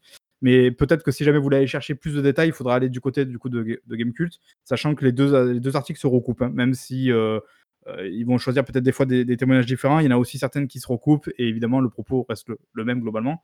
donc là, je reviens sur le fond de, l'enquête. La partie 2, donc tout ce qui est harcèlement, sexisme, broculture. Il y avait un exemple notamment d'une femme qui disait qu'elle était tellement euh, harcelée finalement par les mecs parce que c'était la seule euh, femme de sa promotion. Donc évidemment, tous les mecs lui faisaient des vannes super graveleuses. Les, profs en arrivaient à lui faire aussi des vannes graveleuses ou à genre à rire en mode genre on valide, la blague était super drôle. Euh, alors elle disait, je crois, la première année que bon, elle disait rien parce qu'elle voulait pas non plus euh, passer pour la rabat-joie euh, qui, est pas drôle et tout, mais qu'elle ne le supportait plus à partir de, la deuxième année parce que c'était de pire en pire. Il y a des histoires notamment de fonds d'écran. Genre, ils mettent des fonds d'écran sur les PC et il y en avait des mecs de la classe qui sont allés chercher la photo de profil de sa petite sœur sur Facebook pour les mettre en fond d'écran. Enfin, il y a vraiment des oh trucs assez, dégueulasses, quoi. Mais tout, tout, ça, finalement, ça montre qu'une chose, c'est que l'industrie du jeu vidéo n'est pas épargnée par ce genre de truc où tu, oui, voilà. trouves à mon avis partout. Ça le je pense que malheureusement, effectivement, c'est un truc qu'on voit beaucoup. Et euh, que, que finalement, le, la, la, culture de la charrette, comme on appelle, comme on appelle ça ailleurs, est institutionnalisée dans, à l'école et que finalement, l'entreprise ne fait que appliquer ce qui est déjà euh, presque ouais, ça, institutionnalisé par euh, la, la formation.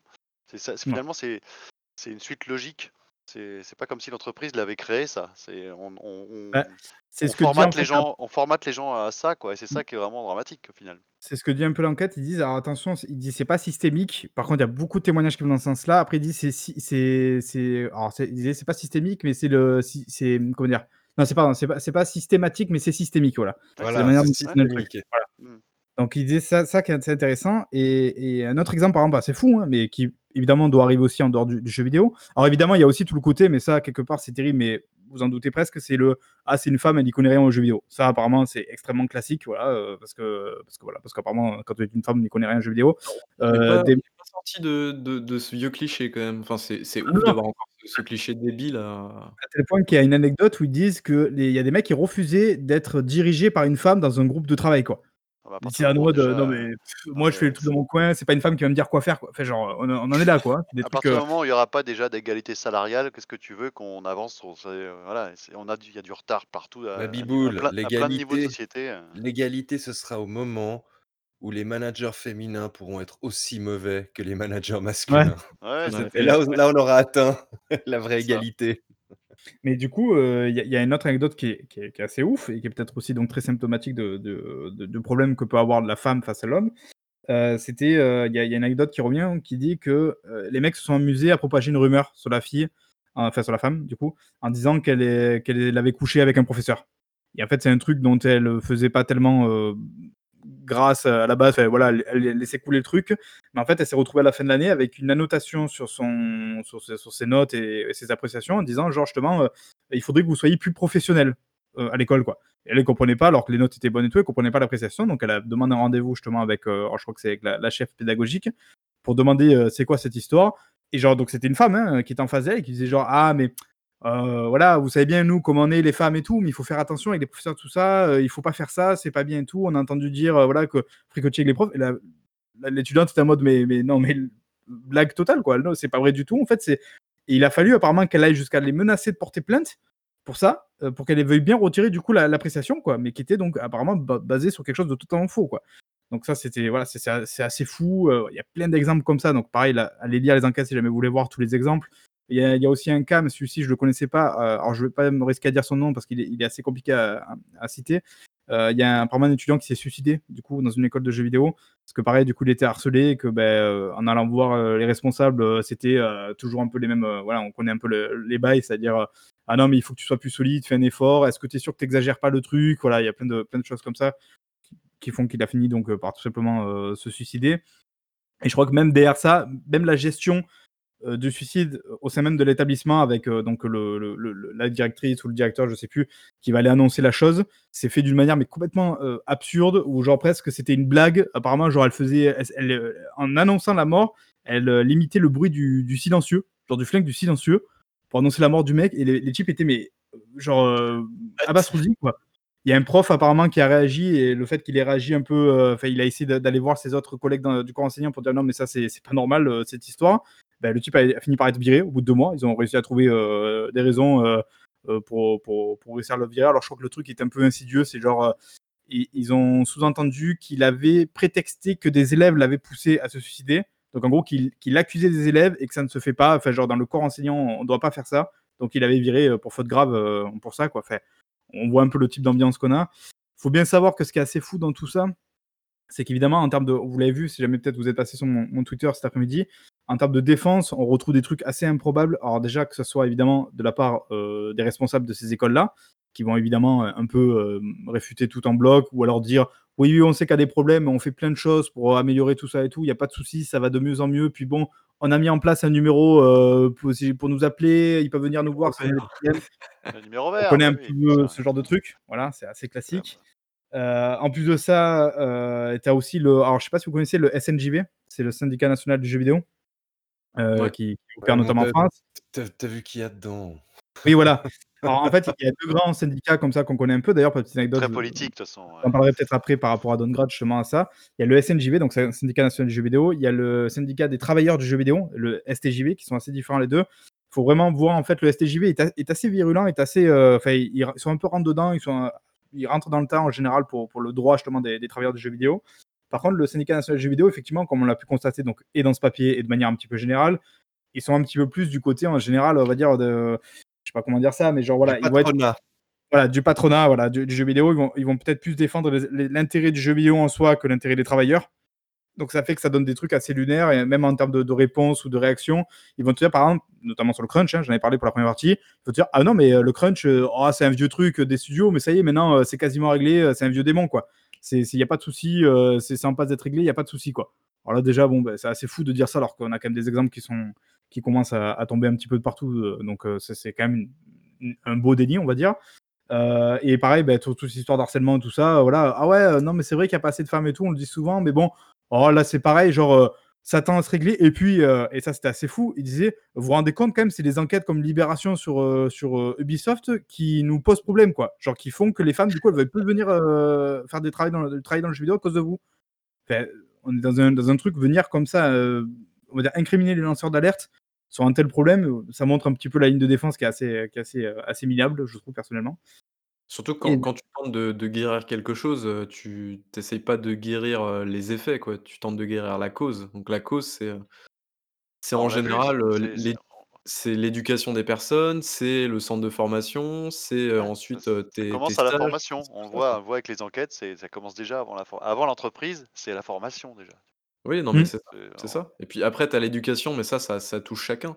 Déjà si la si la personne en elle en elle-même, elle a reçu une mauvaise éducation, que ça soit je sais pas, l'image qu'il a des femmes parce que, pour X ou Y raison, chez lui, il a des exemples un peu pourris, tu vois? Enfin bon, après là, ça ça va dans le social et tout, mais Je suis d'accord avec Commodus, hein, sinon sur le chat, hein, qui dit qu'on Ouais, n'est pas très paritaire, hein, j'en parlais tout à l'heure parce que ça, c'est assez ça me tient un petit peu à cœur aussi, j'en je vais répondre oui, oui, mais après, ça, c'est pareil, on a et ça, tous les médias, enfin, on va pas se considérer comme un média, mais on le voit d'exemple dans les médias qui essaient de renouveler parce que justement, euh, sur des émissions, par exemple de plateau, etc., les fameux experts qui, où tous les carnets d'adresse étaient très masculins, il y a, il y a une certaine inertie à renouveler le carnet d'adresse pour justement le rendre plus paritaire. Parce que les premières personnes à laquelle on pense sur tel ou tel sujet, qui est spécialiste d'eux, c'est d'abord les, les, les noms d'hommes qui sortent. Et en fait, Pareil, il faut, aller, trouver, il y a des spécialistes féminines de, tous les sujets, sauf que c'est plus dur à trouver, les gens se font moins connaître, etc. Et donc il y a tout aussi une culture à, mettre en place pour renouveler ces carnets d'adresses, pour que justement, quand il y a des débats, des discussions, bah, ça soit plus facile aussi d'aller chercher un tel et un tel. Et donc ça prend du temps. Voilà, et il y en a qui font l'effort, qui le font pas encore assez, pour le coup. Après, c'est tout un ensemble de choses, parce que ce qui est intéressant, ce que dit dans, le papier, évidemment, ce qu'on sait déjà plus ou moins, c'est que aujourd'hui, on est quasiment du 50-50 en termes de joueurs, filles, enfin, hommes, femmes, dans le jeu vidéo. sauf que paradoxalement, du coup, je crois que c'est un truc de l'ordre de 20% de femmes qui travaillent dans le jeu vidéo, donc 80% d'hommes euh, par, par, calcul. Quoi. Et donc, évidemment, il y, a un problème dans ce sens-là où si jamais tu t'adresses déjà à 50% de femmes, euh, si jamais euh, déjà tu as, une vision d'homme du jeu vidéo, c'est quelque chose d'assez particulier. En plus de ça, dans les écoles, bah, si jamais tu as 15 à 20% de femmes, ça veut dire que les mecs sont entre eux. Donc on sait en général que quand les mecs sont entre eux, peuvent être un peu idiots, c'est-à-dire qu'on tombe dans ce, qu'on appelle la fameuse bro, culture, donc on va, rentrer dans une échelle de, trucs complètement abominables avec des femmes qui se retrouvent mieux de prédateurs presque malgré eux. quoi. Il y, a tout ça, c'est tout un enchaînement de trucs et juste, je finis parce que donc sur, le sur, l'enquête, il y a une troisième partie qui est peut-être moins polémique du coup, mais qui fait état en fait de tout ce qui est les moyens, les moyens alloués justement aux écoles.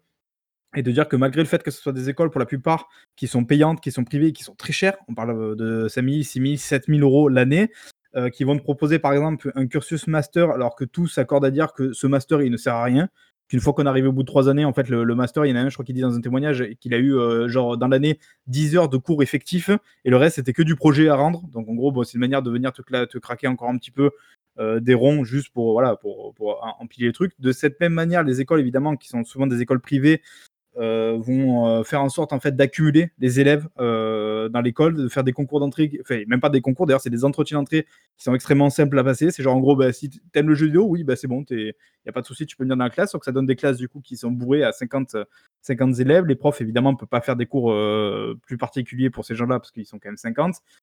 les ordinateurs sont pas forcément très bons.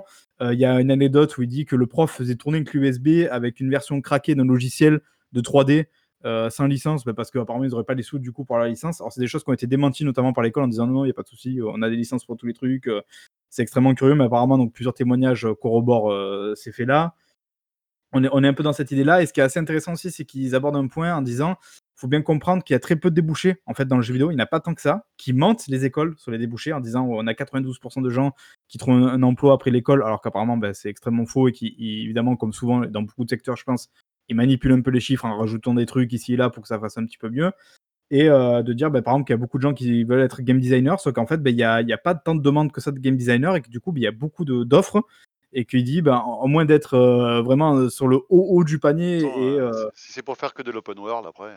Ouais, et d'être sélectionné, ben, au final, je veux dire, il disait apparemment quand sur la, la FJV, donc c'est c'est le, je sais plus ce que ça veut dire d'ailleurs l'acronyme, euh, où on peut postuler notamment des emplois pour le jeu vidéo. Et bah, dès qu'il y a un emploi de game designer qui est postulé, tu as 150 demandes dans l'heure qui suit euh, de candidature. Donc évidemment, ils vont prendre que les mecs dans le haut du panier.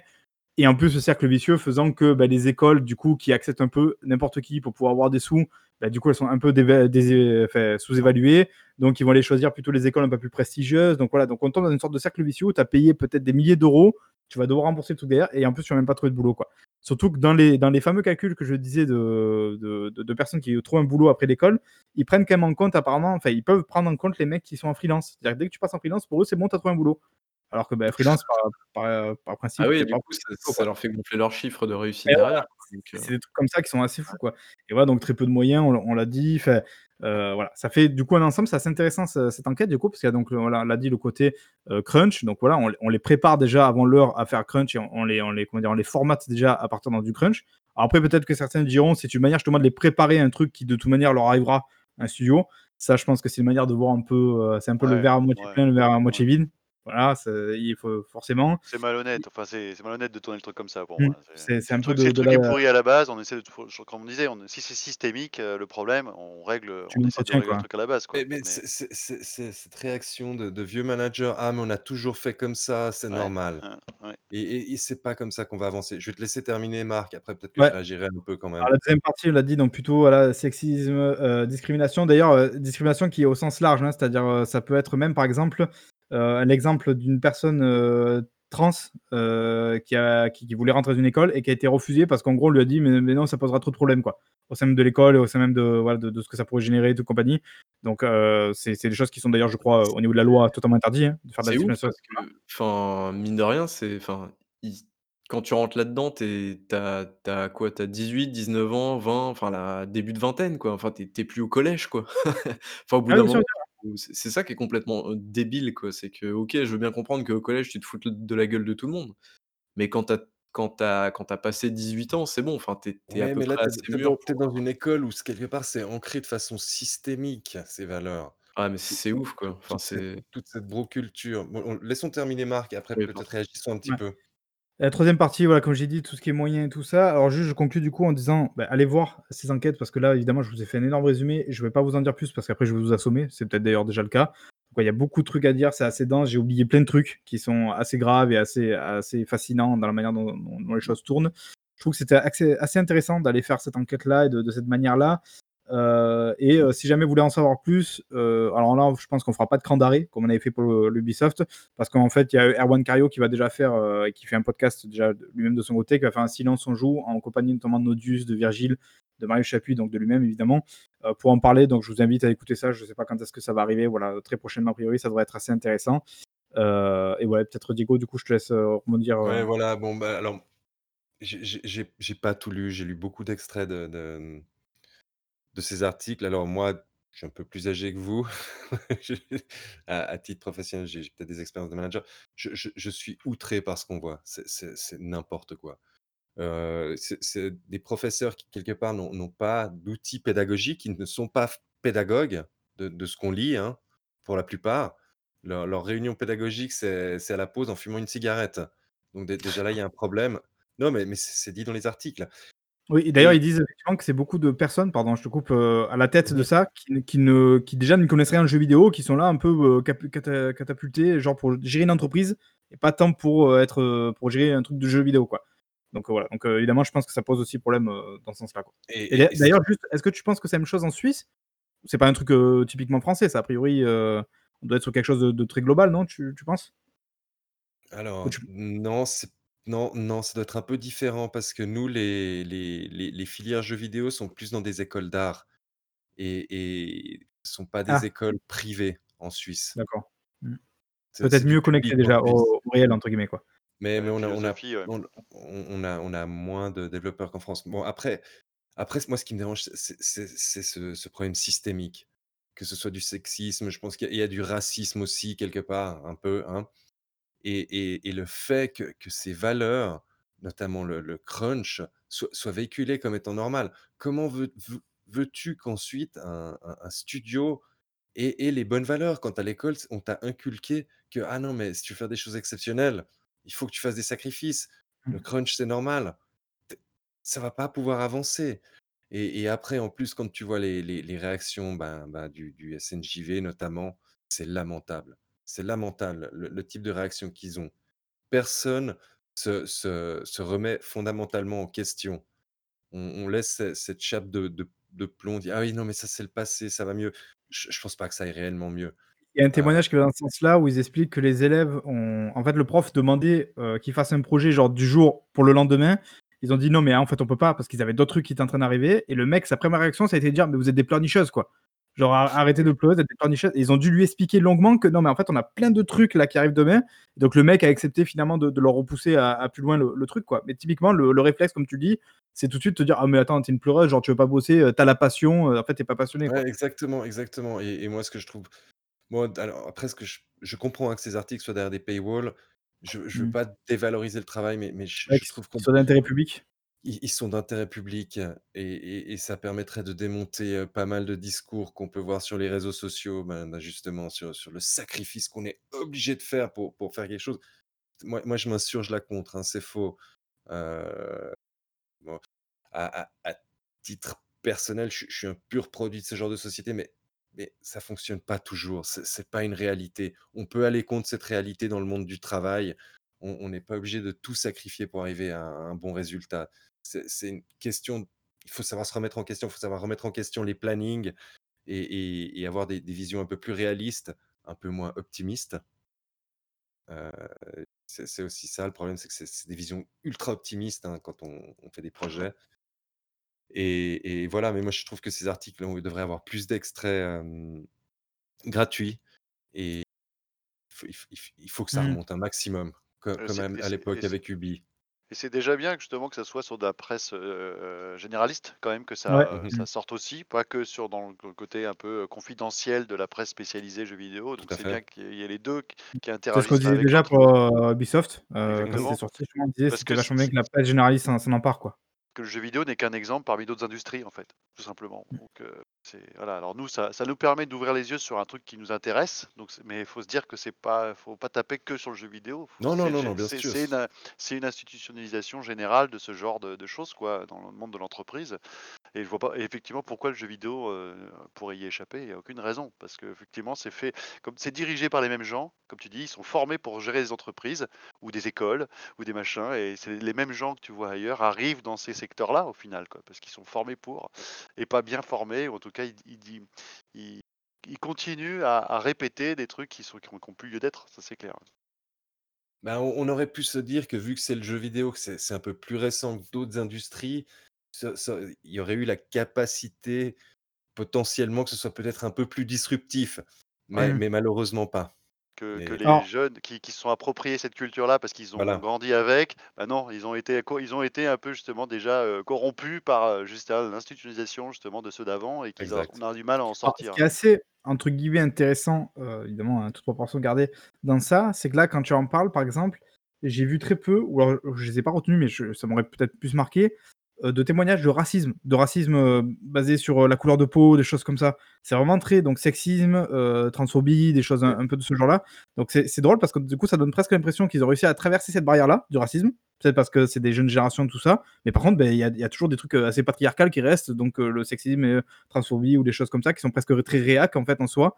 Euh, qui reste ancré dans, dans, le machin. Quoi. Toutes ces intolérances restent, latentes, à mon avis, quand même. On, lit quand même que c'est un milieu essentiellement euh, de, jeunes mâles blancs. Ouais, ah, ça, c'est Libération, effectivement, euh, utilise ça notamment en termes de, On, parlait de, prix des écoles, c'est aussi un, niveau, un niveau social, et on retrouve mm. ces, ces, mêmes critères-là en termes de, justement de, sociaux aussi, donc on retrouve les mêmes gens. Moi, j'avais regardé justement à l'époque à Montpellier pour faire un truc comme ça, et c'est le prix clairement moi qui m'a qui m'a rebuté. Hein. D'ailleurs, c'était pareil pour Super Infocom à l'époque, parce que ce que je voulais faire à la base. Euh, quand tu vois les prix, bah, malheureusement, on n'a pas tous les moyens de, mettre autant d'argent euh, chaque année comme ça, surtout pour pas forcément avoir des promesses d'ailleurs d'embauche. Donc, euh, donc c'est sûr que ça, ça y joue un petit peu. Quoi. Oh là là, Super Info, quoi, le, giga cerveau. Après, c'est chez moi. Donc, Déjà, moi, ce qui me dérange fondamentalement, c'est que ce soit essentiellement des écoles privées pour cela. Mmh. il y a toute une partie qui est réservée à ça, en hein, disant justement, est-ce que finalement il n'y a pas l'État qui, comment dire, qui s'absente du, truc en disant, voilà, euh, il faut que aussi l'État se responsabilise vis-à-vis de ça. Et je crois qu'il y, a une ou deux écoles qui sont gérées par l'État. Et là, par exemple, c'est euh, de l'ordre de 300 euros l'année, un truc comme ça. Ouais, parce que ce que je te disais, en Suisse, les, filières, c'est bon. Après, tu as, les grandes filières d'ingénierie qui sont les écoles polytechniques, où là, tu vas vraiment dans de l'informatique pure. J'avais fait quatre semestres là-bas. Hein où, c'est beaucoup maths, physique, etc. etc. Et après, tu as, des, filières qui sont plus, euh, plus arty, en fait, où tu vas plus dans le game design, etc. Mais, ce sont des écoles publiques. Et je, pense que déjà là, c'est plus sain, en fait, quand tu es dans une école mmh. publique que, que, dans une école privée pour ce genre de choses. et après, l'autre chose intéressante aussi que, je n'ai pas parlé, c'est qu'il y a un côté un peu cercle vicieux qui était assez intéressant, où je crois que c'est un témoignage qui disait il euh, faut bien comprendre que des fois, les écoles vont formater en fait les élèves euh, à rentrer dans un moule très actuel. C'est-à-dire, genre, euh, ben, on disait tout à l'heure, par exemple, peut-être qu'en ce moment, la mode, c'est les open world. Donc, on va essayer de, former les mecs pour faire finalement de l'open world. D'ailleurs, ils prenaient par exemple l'exemple d'Ubisoft en disant on va finalement les former à faire du Ubisoft. D'ailleurs, ils vont, ils vont sortir, ils vont travailler pour Ubisoft. Et c'est ces mecs-là qui vont venir comme intervenants à l'école pour aller expliquer le métier aux jeunes. Il dit en fait, ça, crée une sorte de cercle vicieux assez, assez dangereux. Quoi. Ça, je enfin, je comprends pourquoi c'est dangereux justement, mais c'est aussi normal, quoi. C'est-à-dire qu'on te prépare pour le marché actuel aussi. Ah Donc voilà, le marché tu peux pas tenir ce genre de discours. Si tu veux faire changer les choses, il il faut pas qu'on t'inculte la normalité de du marché actuel. C'est juste pas possible. Bah ouais, mais enfin, je veux dire, ça On peut dire: «C'est comme ça, mais c'est pas normal». Ah mais je dis pas que c'est normal, mais c'est juste qu'une entreprise, quand, surtout les écoles privées, quand elles te disent, bah, voilà, quand vous sortez de l'école, vous êtes, vous êtes préparé pour le marché tel qu'il est actuellement. Bah, en fait, c'est normal qu'ils choisissent l'open world parce que c'est ce qui se fait de plus et basta, quoi, en fait. C'est juste une promesse de plus, quand tu quand tu lâches ton billet de 7000 euros. Tu enfermes, les gens dans le truc, là. C'est-à-dire que genre, si jamais tu arrives au stade où c'est le studio qui va commencer à te dire comment il veut créer son employé, tu tu en sors pas, en fait, de ton carcan, là. Ouais, ah bah oui, c'est plus, une école, c'est un outil de propagande. oui, oui, c'est sûr. Utilisant les mots forts. Non, mais je vois, ils utilise des mots forts. Je, grossis volontairement mais. Mais Il y a Seb qui dit un truc, euh, qui dit un truc là. Comment veux-tu diriger un système que tu ne connais pas? En fait, je crois que c'est le principe du monde du travail. C'est-à-dire que, en gros, à chaque fois qu'il va y avoir un poste un peu haut placé qui va se libérer, en fait, euh, je sais pas ce qui se passe, mais genre les patrons ou je sais pas qui, ils vont prendre des gens absolument pas compétents et qui ne viennent pas du tout du secteur et ils vont plutôt que de placer quelqu'un qui est là depuis des années, des années, qui connaît bien le truc, ils vont mettre quelqu'un qui n'y connaît strictement rien, qui va faire de la merde. de voir l'absurdité de, la gestion, peut-être. Mmh, ouais, non, mais bah, c'est ça. Après, Babyboul, il y a peut-être un. Je suis pas forcément d'accord avec toi. Des, fois, il y a des gens Ouais, pareil. qui, qui, sont là depuis 10 ans, qui, sont extrêmement bons techniquement dans, dans ce qu'ils font, Mais ils savent pas manager, quoi. mais qui n'ont pas la capacité de manager. En, en fait, Oui, non, bien sûr. le, problème, c'est qu'on a. Euh, Alors, je vais peut-être répondre moi aussi à Seb. On peut diriger un système qu'on ne connaît pas, on peut le faire. Il faut savoir faire preuve d'humilité et mmh. et reconnaître ses limites en tant que manager. Parce que la plupart des bons managers ne sont pas des spécialistes. Le management, c'est encore autre chose. Tu dois monter d'un cran, en fait, voir ça de plus loin, sortir un peu les mains du cambouis, mais mais garder un bon manager doit garder de l'humilité par rapport à ses employés. Mais mais souvent de très grands techniciens ne feront pas forcément de très bons managers. On bah, on le voit régulièrement, notamment dans les studios de jeux vidéo. Les problèmes de management qu'ils ont, c'est parce qu'ils ont fait monter des des des techniciens, des développeurs et cetera qui qui à mon sens étaient extrêmement bons dans dans ce qu'ils faisaient, mais mais n'ont pas la fibre pour pour manager. Bah, le cas Michel Ancel, a priori. Non, mais mais manager et coder, c'est il faut pas oublier que manager un un une entreprise, des gens, c'est c'est c'est avant tout de l'être humain. C'est c'est c'est ça, hein. Le le le le 20-30-40% de ton temps, c'est c'est c'est de la gestion d'être humain, quand tu fais du management. Et après on dit que je suis de gauche, hein. Oh le Mélenchon quoi, on l'a, on l'a.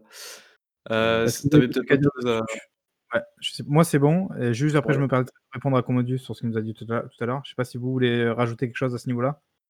C'est triste. Non. Voilà, après voilà, il y a il y a énormément de choses à dire. Je pense qu'on pourrait tenir des heures en parlant de ça, voilà, donc heu, une fois de plus, allez le voir. Heu, peut-être que j'ai je réfléchirai à faire une sorte de vidéo un petit peu qui vous compile un peu plus, correctement tout ça, peut-être pour en parler un peu plus longuement aussi. Je sais pas. Là, pour l'instant, je promets rien, on verra bien ce qu'on fera. Je pense que, voilà, pour faire un léger parallèle très rapidement, ça va être le même bordel, heu, pour les équipes d'e-sport, mais avec, heu, en mode un peu plus arnaque encore, je pense.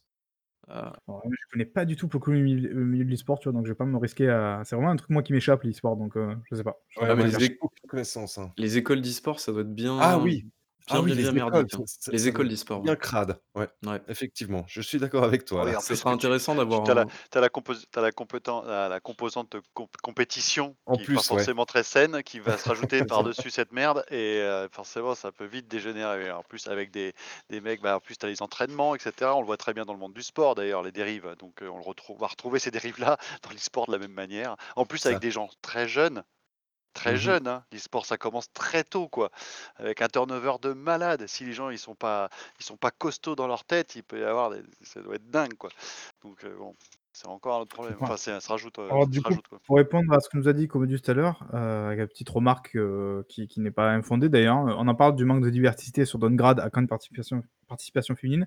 C'est un truc duquel on a on a déjà parlé en off, je crois d'ailleurs sous mon initiative à la base.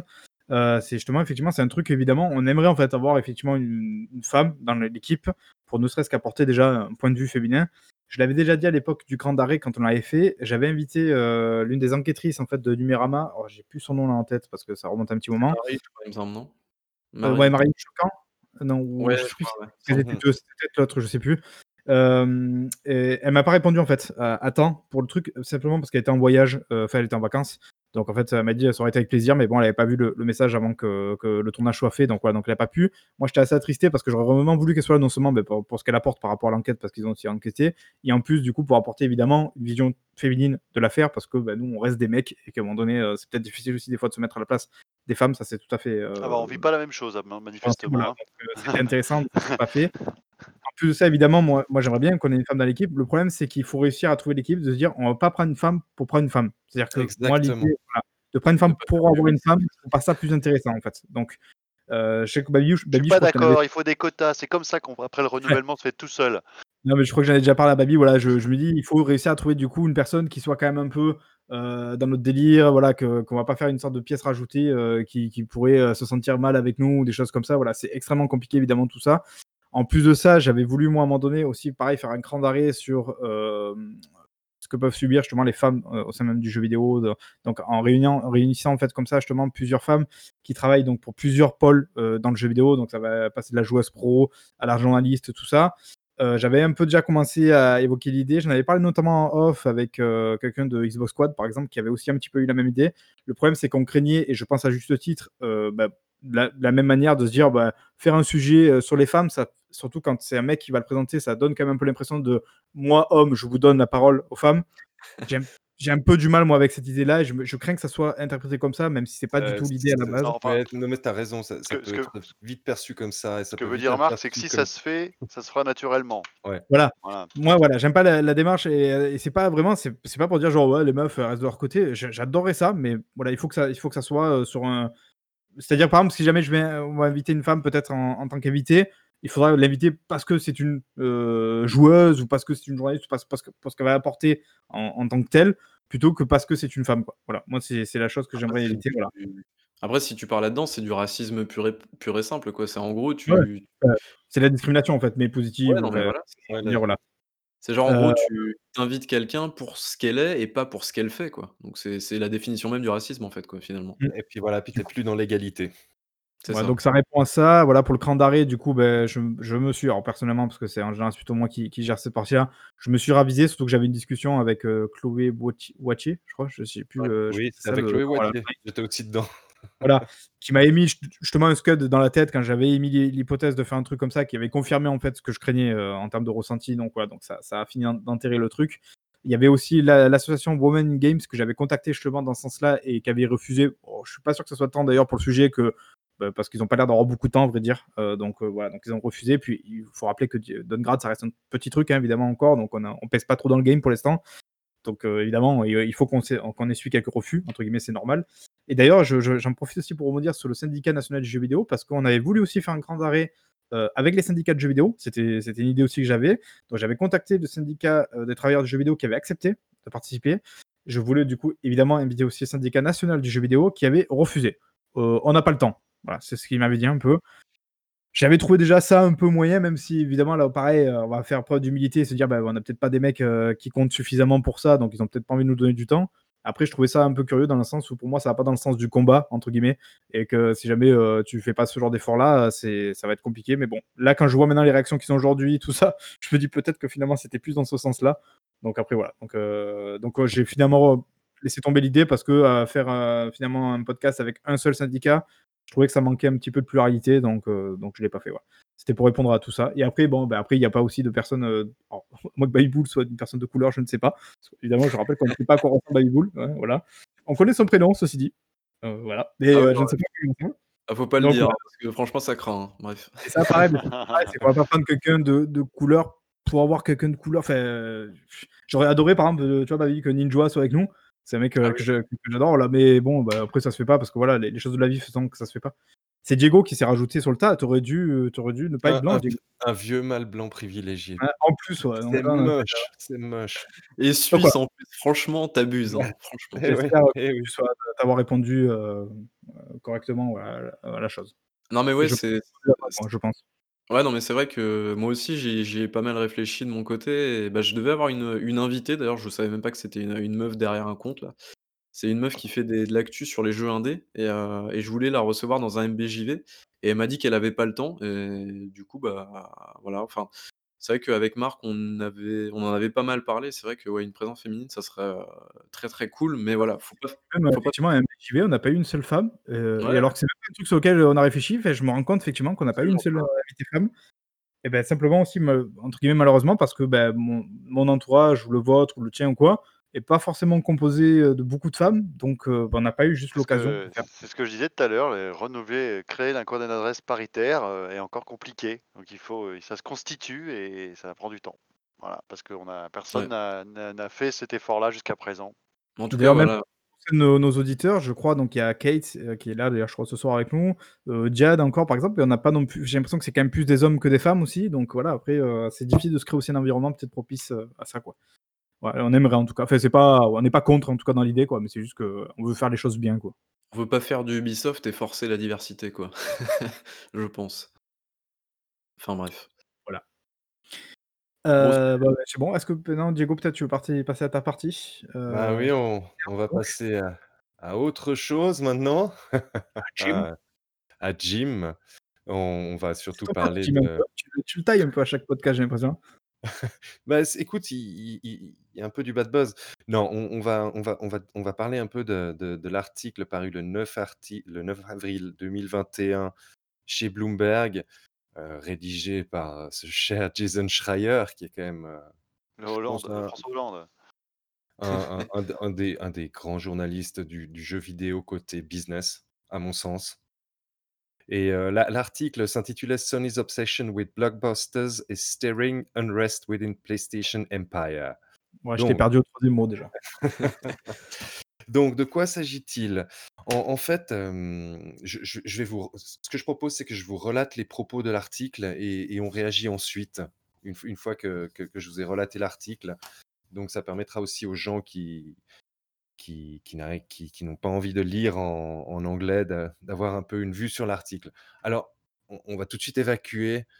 On, ne va pas se concentrer sur les jeux qui vont sortir, qui vont pas sortir. C'est pas le cœur de l'article. C'est, c'est pas le fond de l'article. Donc, ce, brave Jason Schreier nous, parle au départ de 2007, année durant laquelle un, certain euh, Michael Boombauer prend la tête de, Visual Art Service Group. C'est une, entité au sein de, Sony. Et ce, brave euh, Michael recrute environ 30 devs pour former une, nouvelle unité. Et, l'idée, en fait, est de, travailler sur les, anciennes licences à succès de, Sony, de PlayStation.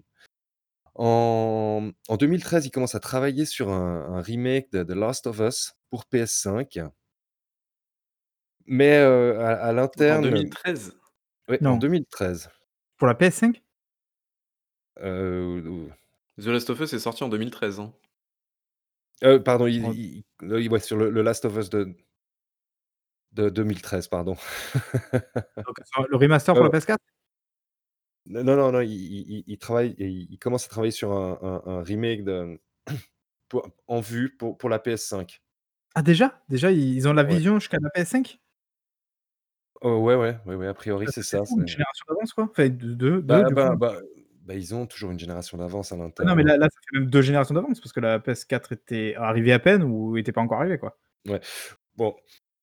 Peut-être que j'ai peut j'ai fait une mauvaise recopie dans la date. Bon, quoi qu'il en soit. C'est bizarre, hein, mon donc, Michael Boombauer a créé une équipe, il voulait travailler sur un, un, remake d'un jeu. Mais en fait, on, va apprendre que tout s'est pas passé comme, comme ce, Michael Boombauer voulait. Et euh, depuis, en fait, aussi, c'est Michael Boombauer, dont, dont, il est question dans l'article, a quitté l'entreprise et euh, son, son, groupe de travail a été dissous. En, fait, l'article de, Jason Schreier est, surtout fait pour illustrer en fait la, complexité hiérarchique dans le développement d'un jeu et, l'approche très conservatrice que Sony a actuellement dans, dans, dans, le développement. Donc, petit rappel à ce jour, Sony a une douzaine de studios répartis sur la planète.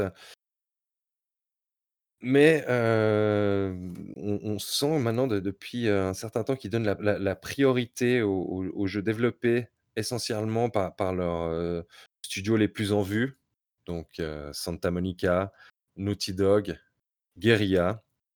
Alors, je me permets de dire, je vérifier l'article d'origine, effectivement, tu as raison, c'est bien ça. C'est en 2013, ils bossaient, enfin, ils avaient déjà en tête un remake de The Last of Us pour la ah, PlayStation Donc, j'avais bien fait mes devoirs. Merci. attendez, il parle vraiment anglais, c'est bien. Non, mais The, Last of Us est sorti en juin 2013. Ah, les mecs avaient prévu un remake on veut déjà commencer à se dire, on va déjà travailler sur un remake pour. Ouais, mais, mais, mais son unité avait déjà dans, dans, dans l'idée de travailler sur les jeux à succès, donc. Euh, c'est lunaire comme truc. Enfin, ça n'a aucun sens, quoi. Enfin, bref. Bah, tout sens euh, business? Enfin, je laisse continuer, Diego. Voilà, donc j'en étais sur les, les, les, les, studios les plus en vue qui sont Santa Monica, Naughty Dog, Guerrilla, avec en fait en, en, en ligne de mire des retours sur investissement exponentiels. Déjà là, là, moi, ça me fait un peu mal. exponentiel, retour sur investissement exponentiel. On n'est donc clairement pas dans la passion. Hein. donc, cette approche centrée sur, les, blockbusters, ben, elle, se ferait sur, au détriment des, équipes et des studios de niche euh, au sein de l'organisation. Et euh, ben, on, l'a vu euh, dernièrement qu'il y, a eu pas mal de départs à l'interne. Et, ça crée à terme aussi moins de choix pour les joueurs. on l'a vu bah, notamment au Japon où ils ont réorganisé complètement leurs équipes de dev. Il y a eu énormément de départs. Mmh. fermé chez, Japan notamment. Japan Studio. Et on, a, on, a, dit notamment aux équipes qui ont travaillé sur Gravity Rush et, Everybody's Golf, que Sony voulait que que ses équipes se concentrent sur des jeux qui fonctionnent pas uniquement au Japon et qui fonctionnent mieux à à l'international. C'est c'est pas joli, Bah joli. Ça, c'est un truc qu'on observe depuis longtemps maintenant, enfin depuis longtemps, depuis quelques années maintenant chez, chez Sony. Évidemment, c'est ce, ce, on le dit souvent un peu vulgairement comme ça, quoi. Euh, l'américanisation de, l'entreprise, elle se ressent mais à tous les niveaux, quoi. ouais, mais, ça, on, va, on va en reparler. D'ailleurs, rappelons qu'à l'époque, bon, c'est pas trop rapport, mais rappelons qu'à l'époque de Sega, euh, c'est la branche euh, américaine qui performait euh, de Sega et pas la branche japonaise. Et donc, ils ont refusé, entre guillemets, de laisser les clés du carrosse à la branche américaine pour le destin qu'on connaît maintenant de, Sega en termes de console. Quoi. Ouais, exactement. Donc, bah, cette obsession de créer uniquement des, blockbusters, ça, crée naturellement de l'insécurité au, sein des, studios et, de des tensions. Et, l'exemple qui, va être pris est, l'exemple du, de Ben Studios, qui a qui a pas réussi à pitcher, en fait, Days Gone 2. Donc, à la place, là, on parle déjà de l'échec, à la place de travailler sur Days Gone 2, en fait, les équipes ont été scindées en 2. Il y en a une partie qui est partie pour aider Naughty Dog avec, un projet multijoueur, dont on entend parler, en rumeur depuis un moment et une autre partie qui est partie, pour aider les devs pour développer un nouveau Uncharted. Bon, il y a quand même, a priori, une nouvelle licence multijoueur et ça, c'est une bonne nouvelle. Donc, on apprend aussi qu'un certain nombre de personnes, ben, mécontentes avec cette réorganisation ont depuis quitté Ben Studios, notamment Jeff Ross. Jeff Ross dont on a entendu parler dernièrement parce qu'il est intervenu, dans l'émission de David Jaffe l'ancien, bah, le créateur de God of War et Jeff Ross qui, malgré ce que certains veulent prétendre, a plutôt donné du crédit aux écrits de Jason Schreier mmh. via un tweet, en disant que Jason Schreier est un journaliste et qu'il sait de quoi il parle.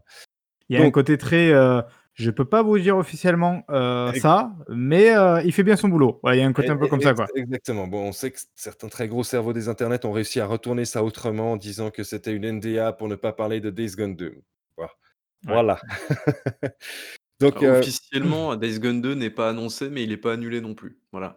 voilà, voilà, exactement. Donc, en, fait, bon, il y, a quand même un petit peu de, d'espoir, de, lumière pour, pour les, les, les, gens de Band. Parce que suite à tout ce remue-ménage, en fait, je pense qu'ils ont eu un peu peur que, que, tout le monde parte et une partie de Band Studios a quand même le droit de travailler sur une nouvelle IP. Maintenant, à voir si elle sortira ou si elle sortira pas. Ah oui, ça, ça, date de quand ça? Ça, c'est tout récent. Ok, d'accord, j'avais pas suivi ça, ok. Ouais, ouais. Bon, quoi qu'il en soit, en fait, cette politique de miser uniquement sur les blockbusters est à est à double tranchant et là, je trouve que, que Jason Schreier a un exemple assez intéressant parce qu'il il parle de, de Dreams, le dernier mmh. jeu de Media Molecule et c'est vrai que là, on n'a pas vu Sony mouiller beaucoup la chemise pour pour promouvoir ce ce Dreams. Parce que faut dire qu'il y avait pas grand-chose à promouvoir pendant 7 ans, quoi. Enfin, le jeu, il a été annoncé en 2000, 2013, euh, je crois. On l'a pas vu pendant, euh, pendant 6 ans. Il est sorti en early access, normalement, chose qui ne se fait jamais sur PlayStation 4 et c'est un jeu au concept tellement particulier, comment tu vends ça, quoi? c'est pas c'est pas vendeur, Oui, mais c'est un jeu où tu tu crées des choses à l'intérieur mmh. Par contre, je suis très inquiet pour Media Molecule, qui est, je pense, le profit du studio qui va peut-être morfler dans la nouvelle, euh, enfin, la potentielle nouvelle stratégie de Parce ils feront des assets pour The Last of Us 4, il hein, y a pas de problème. Ouais, voilà, exactement. Parce que si vraiment ils avaient un peu mouillé la chemise et qu'ils avaient vu, euh, parce qu'il est sorti, bah, cette année, non? Dreams ou l'année dernière, je sais plus. Euh, l'année dernière. Oh, l'année dernière, mais mais quoi qu'il en est quoi qu'il en soit Roblox était déjà là. Mmh. Et, Dreams aurait pu quelque part être le, Roblox de, PlayStation. Roblox qui maintenant, mmh. rappelons-le, est quand même valorisé à 45 milliards. Voilà, donc ça, c'est juste un petit exemple de, du côté à double tranchant. Bon. Revenons-en à, ce fameux Moonbauer. Donc, pour, pour le, premier jeu qui, qui, il a été pitché, lui, au top management, et là, on sait que le top management a une aversion profonde au, risque pour, une nouvelle franchise. Donc, vu, vu qu'il voulait faire une nouvelle franchise, il a dit Ok, bon, bah, si c'est comme ça, on va pas faire une nouvelle franchise. Au départ, on va vous faire un, remake de Uncharted. Et, mais là, Uncharted, ils se sont dit Ouais, non, ça va pas jouer parce que le jeu, il date quand même de 2007. Ça veut dire qu'il y aura plus de travail. même mmh. si c'est un remake, on prend d'anciens assets. Hein. Mais il y aura plus de travail. Donc, c'est pour ça qu'ils sont ensuite partis sur The Last of Us, qui lui est sorti en 2013. Donc, il y aurait eu moins de travail, même pour un remake, dans The Last of, Us. donc, moins de travail, moins de coûts. Donc, l'équipe de, de a, commencé à travailler sur, sur ce projet. Et dans, l'optique d'ensuite, si, en, faisant leur âme pour pouvoir éventuellement partir sur, sur le, remake de, de Uncharted. surtout, que, surtout que c'est très similaire à, finalement au parcours de Bend, tu vois.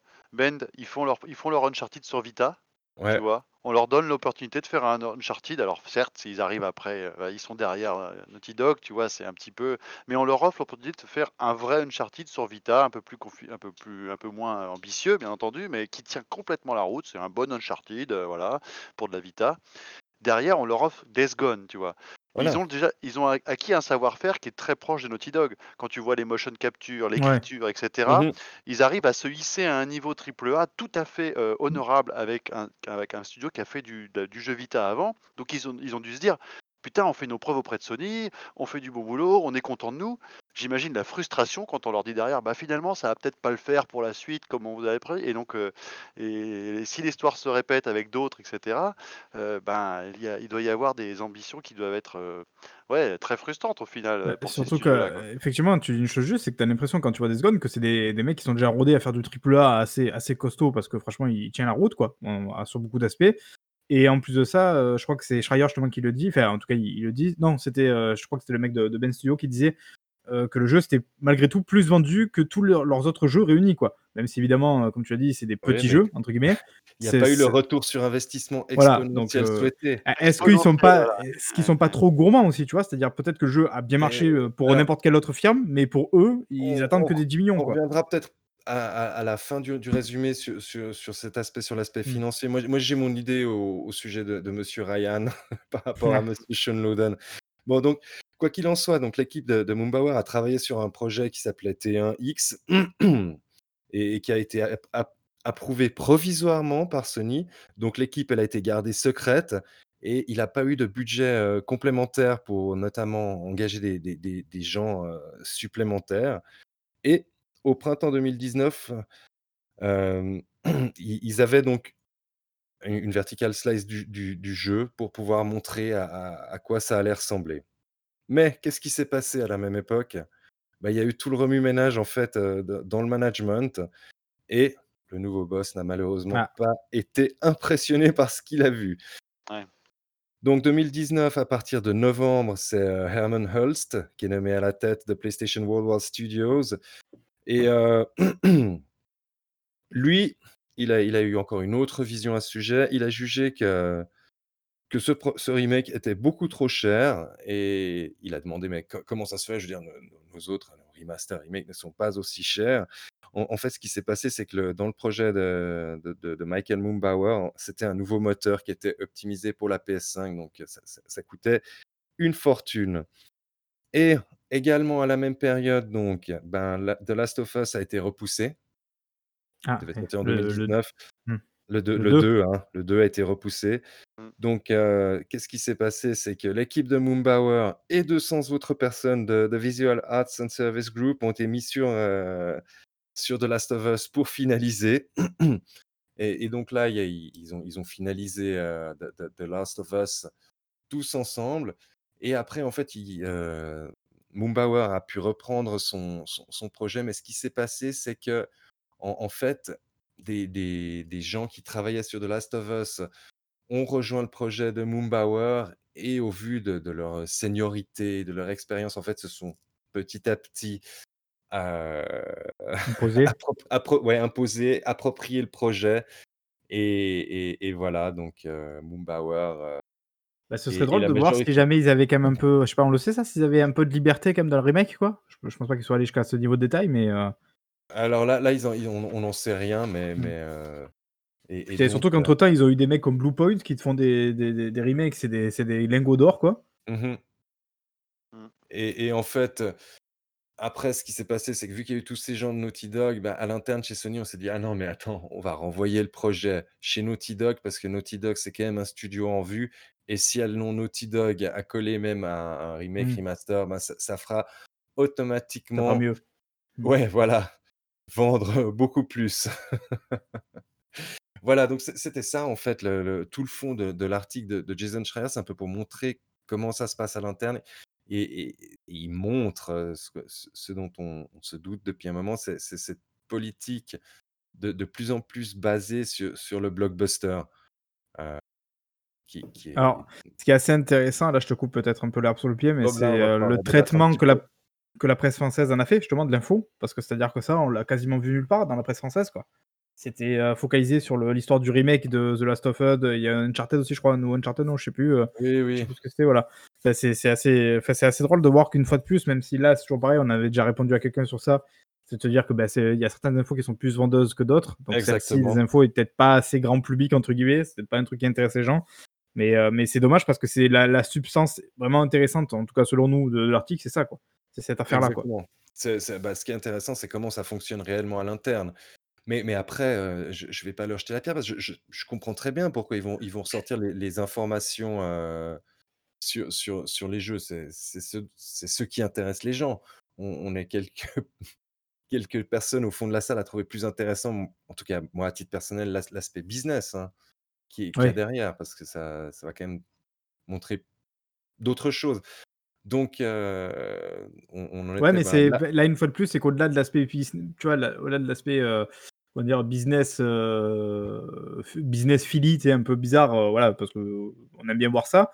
C'est intéressant parce que ça montre quand même des signes et, des, des, choses de ce qui va se passer avec PlayStation. C'est-à-dire qu'on ne pourra pas être tous surpris dans 5 ans de voir que PlayStation. C'est plus ou moins ce qui est en train de se passer d'ailleurs, de voir que PlayStation se contente maintenant de faire juste du gros hit qui se vend à 10 millions et prendra mais genre zéro risque sur tous les nouveaux projets qui vont arriver. Déjà les indés, à mon avis, euh, je pense que ça va être un peu mis de côté. Euh, les projets bah, de type euh, média molécule, donc comme Dreams, à mon avis, euh, ça va être compliqué de les revoir. Après, ça reste des suppositions pour l'instant, parce que tout ça, ça reste du travail d'interne qui n'a pas été officialisé, bien sûr. Mais, mais voilà, c'est sûr que là, Jim Ryan, il est quand même sur une pente qui est assez, qui est assez rude. Hein. Je ne sais pas si tout le monde va le suivre. Hein. On, a, plusieurs faisceaux quelque part qui, se rejoignent. Il y, a, la rumeur de, de, Kojima qui serait en mmh. négociation ouais, avec, en plus, ouais. avec Xbox, etc. Pour, pour moi, c'est des faisceaux de présomption convergents, tout ça. Est-ce que tu penses pas qu'il y en a un qui a peut-être profité justement de l'histoire là pour sortir ça sur Kojima? Même si ça, on l'entendait déjà depuis longtemps, hein, l'histoire de Kojima. Mais là, je veux dire, tu sais, en termes de timing, tu dis putain, ça tombe quand même pile au moment où tu expliques ça pour le PlayStation. Maintenant, tu expliques que PlayStation, donc du coup, on refuse le nouveau jeu de Kojima parce que c'est pas. J'ai quand même l'impression que ça fait quelques semaines qu'il que, y a un peu des news comme ça, un peu bad buzz euh, au, sujet de PlayStation, en fait, lié pas, pas, à la marque, mais lié au management de, de, Jim Ryan, mmh. qui, qui, à mon sens, est un, un financier avant tout. le, jeu, ça, lui passe au-dessus. Hein. Lui, il, il, il, est là pour le. Après, enfin, il y, a un truc là, tout le monde est en train de s'exciter, en train de dire «Oh, Sony, vous êtes des bâtards, vous allez plus innover, vous allez capitaliser sur vos licences et tout. Aucun problème, de toute façon, c'est, enfin, ce qu'il faut bien se dire, c'est qu'aujourd'hui, Sony, c'est le, c'est le Marvel du jeu vidéo, tout simplement. complètement. des, enfin, il faut, moi, je le vois comme ça très clairement aujourd'hui. C'est qu'aujourd'hui, ils ont des licences qui sont quand même assez fortes. Ils ont des têtes de gondole qui sont Naughty Dog, qui sont les Santa Monica Studios et God of War. des références, quoi. C'est vraiment des références. Ce sont des jeux qui cartonnent, qui font des 10 millions de ventes à chaque fois. maintenant, il y a Guerrilla qui a l'air de plutôt pas mal se démerder avec Horizon. Donc ils ont vraiment des grosses licences. Faut, alors faut pas oublier non plus, alors je suis pas là pour défendre Sony ou quoi que ce soit, mais pendant la génération de PS4, Sony, ils ont quand même balancé des grosses cartouches, mine de rien, même si c'est pas des jeux qualitativement incroyables.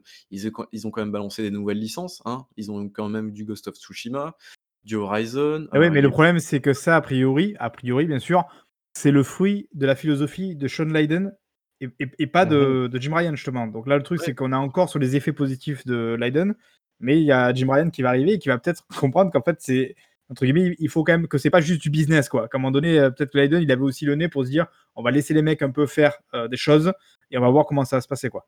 Voilà, bah, c'est comme, c'est comme à une, période avec EA. EA, tous les Dead Space, les Mass Effect et tout, ça vient d'une période où EA, les Mirror's Edge, ça vient d'une période où EA, ils ont tenté des trucs, quoi. ils ont laissé carte blanche à tous leurs studios. Ils leur ont dit Écoutez les gars, vous avez droit à deux ou trois projets, allez-y, vous avez carte blanche et les mecs, ils nous ont fait des bons jeux quoi, tout simplement bah, tu je je veux dire, hein, il y a y aspects à ça. C'est le management qui qui décide, parce que le top management, c'est aussi lui qui va face aux actionnaires et cetera, hein. Et là, pour moi, Sony, se transforme un peu en Activision Blizzard, hein, notamment mmh. l'histoire des prix. Hein? C'est un peu fort, mais oui. Enfin, c'est l'histoire de l'augmentation des prix, de ne plus prendre de risques dans les dans les licences, de recycler. De ce qu'on qu'on nous laisse sous-entendre, ça ça a l'air de vouloir faire pas mal de recyclage, comme des Call of et cetera chez chez chez Activision Blizzard. Mais après, d'un autre côté, on va pas leur jeter la pierre parce que, in fine, les les les grands responsables de tout ça, ce sont les consommateurs. Qui qui achètent ça les yeux fermés, au prix où on leur demande et qui arrivent même après à les défendre sur les réseaux sociaux, une augmentation des prix des jeux. Donc moi ah, ça, te reste en travers. Moi ça ça me reste complètement en travers, oui, parce que c'est de toute façon, tu tu vas tu vas pas aller reprocher à une boulangerie de vendre des baguettes si les gens veulent, des baguettes, quoi. Enfin, je veux dire, c'est mais c'est ça, exactement. Et Jim Ryan aurait tort de se priver parce que là, on investit en investissant moins et en ayant des des ventes tout aussi conséquentes, bah, son bénéfice, augmente de façon exponentielle. Et lui, c'est tout ce qu'il veut, c'est aller satisfaire l'actionnariat. Moi, c'est ce que je disais, hein, l'ancien slogan de Sony, c'était «For the players». Maintenant, c'est «For the shareholders». Oui. Pas mal. Mais, Bon, même le «For the players» était évidemment un peu galvaudé, quoi. Ouais, tout à fait. Mais mais c'est vraiment ce sont des des des des questions de management. je je pense maintenant, on va comparer à Microsoft parce que tôt ou tard, on a on on a peut-être la Microsoft a de la chance d'avoir Spencer à sa tête maintenant, qui qui qui qui est plus un joueur que que ce qu'il y avait précédemment. Mais mais Mais à l'abri est-ce que tu penses hein. parce que quand tu dis que c'est une histoire de management, donc tu penses à Jim Ryan, au final? Enfin, au bout du truc? pardon? Est-ce que quand tu dis que c'est une histoire de management, tu penses que c'est tu penses à Jim Ryan, quoi? Jim Ryan et je connais pas la cour autour mmh. de lui de Mais est-ce que tu penses pas justement que c'est peut-être justement les actionnaires qui ont mis par exemple un mec comme Jim Ryan pour arriver eux à leur dire, euh, «Les gars ah arrêtez avec vos conneries à côté, nous on veut de la rentabilité à mort, quoi»? Mais bien sûr, bien sûr, oui, oui, non mais c'est Du coup, est-ce que c'est la faute de Jim Ryan ou de des mecs qui l'ont mis là, quoi? Bah, bah des deux. La hein. poule si les actionnaires ont assez de pouvoir, niveau, niveau vote et tout ça, ouais, ils ont ils ont très bien pu le coller là. Après, je connais pas l'historique et tout, mais voilà quoi, après c'est une histoire de gros sous et puis et puis basta quoi, c'est Exactement, exactement et D'ailleurs, ouais? si tu veux aller vraiment sur le terrain de Microsoft, Microsoft, c'est des gros schlags. Parce que mine de rien, ces mecs-là, c'est complètement pareil que Sony, c'est même pire. Les mecs, ils ont fondé un studio qui s'appelait Black Tusk Studio, notamment, Marc, hein, n'est-il pas? Ils ont commencé à bosser sur une licence. Les mecs, ils ont vu quoi? Epic Games revend Gears of War. Oh bah tiens, on va acheter Gears of War. Black Tusk, vous n'existez plus. Vous allez former un nouveau studio et vous allez bosser comme des gros cons sur les licences Gears. Ça, c'est pareil. On peut citer aussi Fable et Perfect Dark. Les gars, c'est quoi ça? Vous avez des studios, machin, The Initiative, studio quad... un peu les boules aussi, ouais. Les mecs, qui font du quadruple A. Qu'est-ce qu'ils font, les mecs? On va vous coller sur un Fable. Eh mais oh, mais vous avez Microsoft, vous êtes l'entreprise la plus l'une des entreprises les plus cotées du monde, vous êtes pas foutu de nous faire des nouvelles licences, quoi. C'est quoi ce bordel? Enfin, au bout d'un moment, tu vois, c'est enfin, Microsoft et Sony, oh, c'est même même, même combat, quoi. Au bout d'un moment, enfin, voilà, quoi. C'est ridicule. Oui, il y a une logique de business aussi, hein. Voilà, il y a une logique de business, il faut il faut avoir du blockbuster, mais mais il y en a un qui essaie de se racheter une image à côté. Oui et puis oui, ce qu'il faut aussi bien se dire, c'est que Microsoft, s'ils font les tout gentils, c'est parce qu'ils se sont fait déglinguer sur la génération Ça se il y a pas longtemps, effectivement, oui. ils feraient exactement la même chose que Sony, hein. Tous les moves anti-consommateurs que Sony est en train de faire, Microsoft les ferait s'ils étaient à la place de Sony, hein. il faut bien se dire ça aussi, quoi. Voilà, donc moi je je trouvais intéressant, moi j'aime bien les articles de Jason Schreier, je sais qu'il y en a qui qui qui l'insupportent, mais sont insupportés par Jason Schreier, mais moi je trouve qu'il a une bonne vision des choses et qu'il est, il, est plutôt bon dans ce qu'il fait. Après, d'ailleurs, on le fait assez rarement, je pense que tout le monde sera d'accord.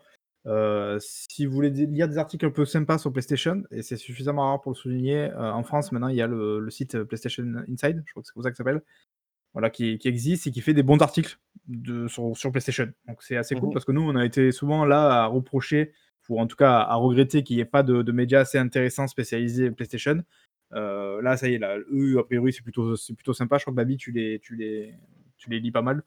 Donc voilà, donc euh, si vous voulez dire des trucs cool pour aller de ce côté-là. T'as le micro coupé, Babi, je sais pas si tu. Si c'est normal. Ah oui, oui, non, c'est normal, c'est normal. voilà. Euh, est-ce que du coup c'est bon? Ouais, vous euh, Personne a rajouté un truc sur ça Si ce n'est que Jim, t'es nul? Non, mais ouais, faut, faut pas croire non plus qu'on s'acharne sur, sur Sony, parce que c'est les premiers. Non, non, mais c'est l'actualité qui fait que. Hein. C'est l'actualité qui fait que. Et on a eu un article intéressant, comme quand on avait eu un article sur, sur le Game Pass. Et, effectivement, actuellement, Xbox est plutôt dans un cercle vertueux au niveau de la communication et, de ce qu'ils font. Bon, sauf Aaron, évidemment. Alors, Commodus dit effectivement que y a les gens, donc euh, sous-entendu aussi les joueurs Xbox par exemple, ont beaucoup râlé parce que effectivement Microsoft a quand même un portefeuille de licences, notamment du côté de chez Rare, qui, n'est pas exploité ou qui n'était pas exploité, donc, ou même d'ailleurs Fable. Donc effectivement, euh, là maintenant, ça paraît un peu gros de venir maintenant râler parce que les, les studios font des jeux de ces licences-là. Après, là où je peux rebondir sur ça, c'est de dire euh, que malgré tout, c'est vrai que sur le papier, quand on te vend un studio comme The Initiative, qui est vendu quand même comme un, studio de quadruple A, euh, les gars, c'est les Avengers du jeu vidéo, ils vont recruter euh, que des, pointures, machin truc, des mecs qui viennent de Santa Monica et tout ça. Effectivement, c'est quand même plus, plus excitant de te dire les mecs ils vont, ils vont bosser sur une vraie nouvelle IP avec une liberté totale de création du coup que se dire ils vont être un petit peu enchaînés à une licence qui existe déjà moi, moi pareil, je suis, quand même un peu frustré quoi, à ce niveau-là. Après, bon, bah, après, on verra bien. Peut-être que ce Perfect Dark sera énorme. Moi, j'adore Perfect Dark aussi, donc euh, à voir. Voilà. Je sais pas si les autres sont d'accord avec moi, mais voilà. Non, c'est euh... De Perfect Dark, on verra bien. J'ai aucune idée de. Ouais, euh, pour l'instant, on n'a rien vu. Hein, enfin, Si c'est un trailer CGI qui veut rien dire, on n'a rien vu. quoi. d'un autre côté, quand ils ont laissé de la liberté euh, à des studios, ça donnait des trucs pas mal. On va parler bah, notamment Sea of Thieves. C'était mmh. pas gagné, mais là, ils ont laissé de la liberté et, je trouve que c'est plutôt pas mal. Sea of Thieves, ça nous a quand même permis de retrouver Rare. Je, et je pense que c'est mieux qu'ils aient fait Sea of Thieves que de reprendre une vieille licence. T'as pas aimé Kinect Rivals? C'est ça que t'es en train de me dire Non, mais ça, je l'avais déjà dit. voilà, c'est sûr que c'est ça l'horaire qu'on veut, quoi. C'est-à-dire des mecs qui, qui, innovent et qui veulent, qui essayent de faire des trucs, quoi. Non, mais mine de rien, voilà, ce qu'il faut se dire, c'est que le JV, il prend exactement la même direction que le cinéma, par exemple. Exactement. C'est qu'il y aura des, euh, des représentants de blockbusters, des producteurs de blockbusters. Sony, c'est l'équivalent de Universal, par exemple. Les mecs, ils vont faire que du blockbuster, qui vont sortir. Euh, et voilà, ça sera l'événement, machin et tout. Ça sera joué par des, par des millions de joueurs. Et tu auras de l'autre côté le petit label indépendant, le Devolver, le Annapurna et tout ça, qui va sortir des petits titres indépendants. Et il y en aura pour tous les goûts. Et point. C'est tout. Enfin, voilà, c'est le marché, il se scinde comme ça. Et voilà, après on peut pas blâmer Sony de vouloir faire beaucoup d'argent et de faire des jeux qui sont, qui vont être des blockbusters. Par Non, tout à tout à fait. côté, côté développeur, par contre, c'est là où ça peut, ça peut éventuellement être, être pénible pour eux. C'est que passer, 5 ou 6 ans sur le même projet, je pense qu'ils vont avoir un enfin, je pense que tu peux pas être, tu peux pas être à fond sur un projet pendant 5 ou 6 ans. Tu veux avoir des turnovers de ouf, quoi, surtout avec les problèmes de crunch et tout.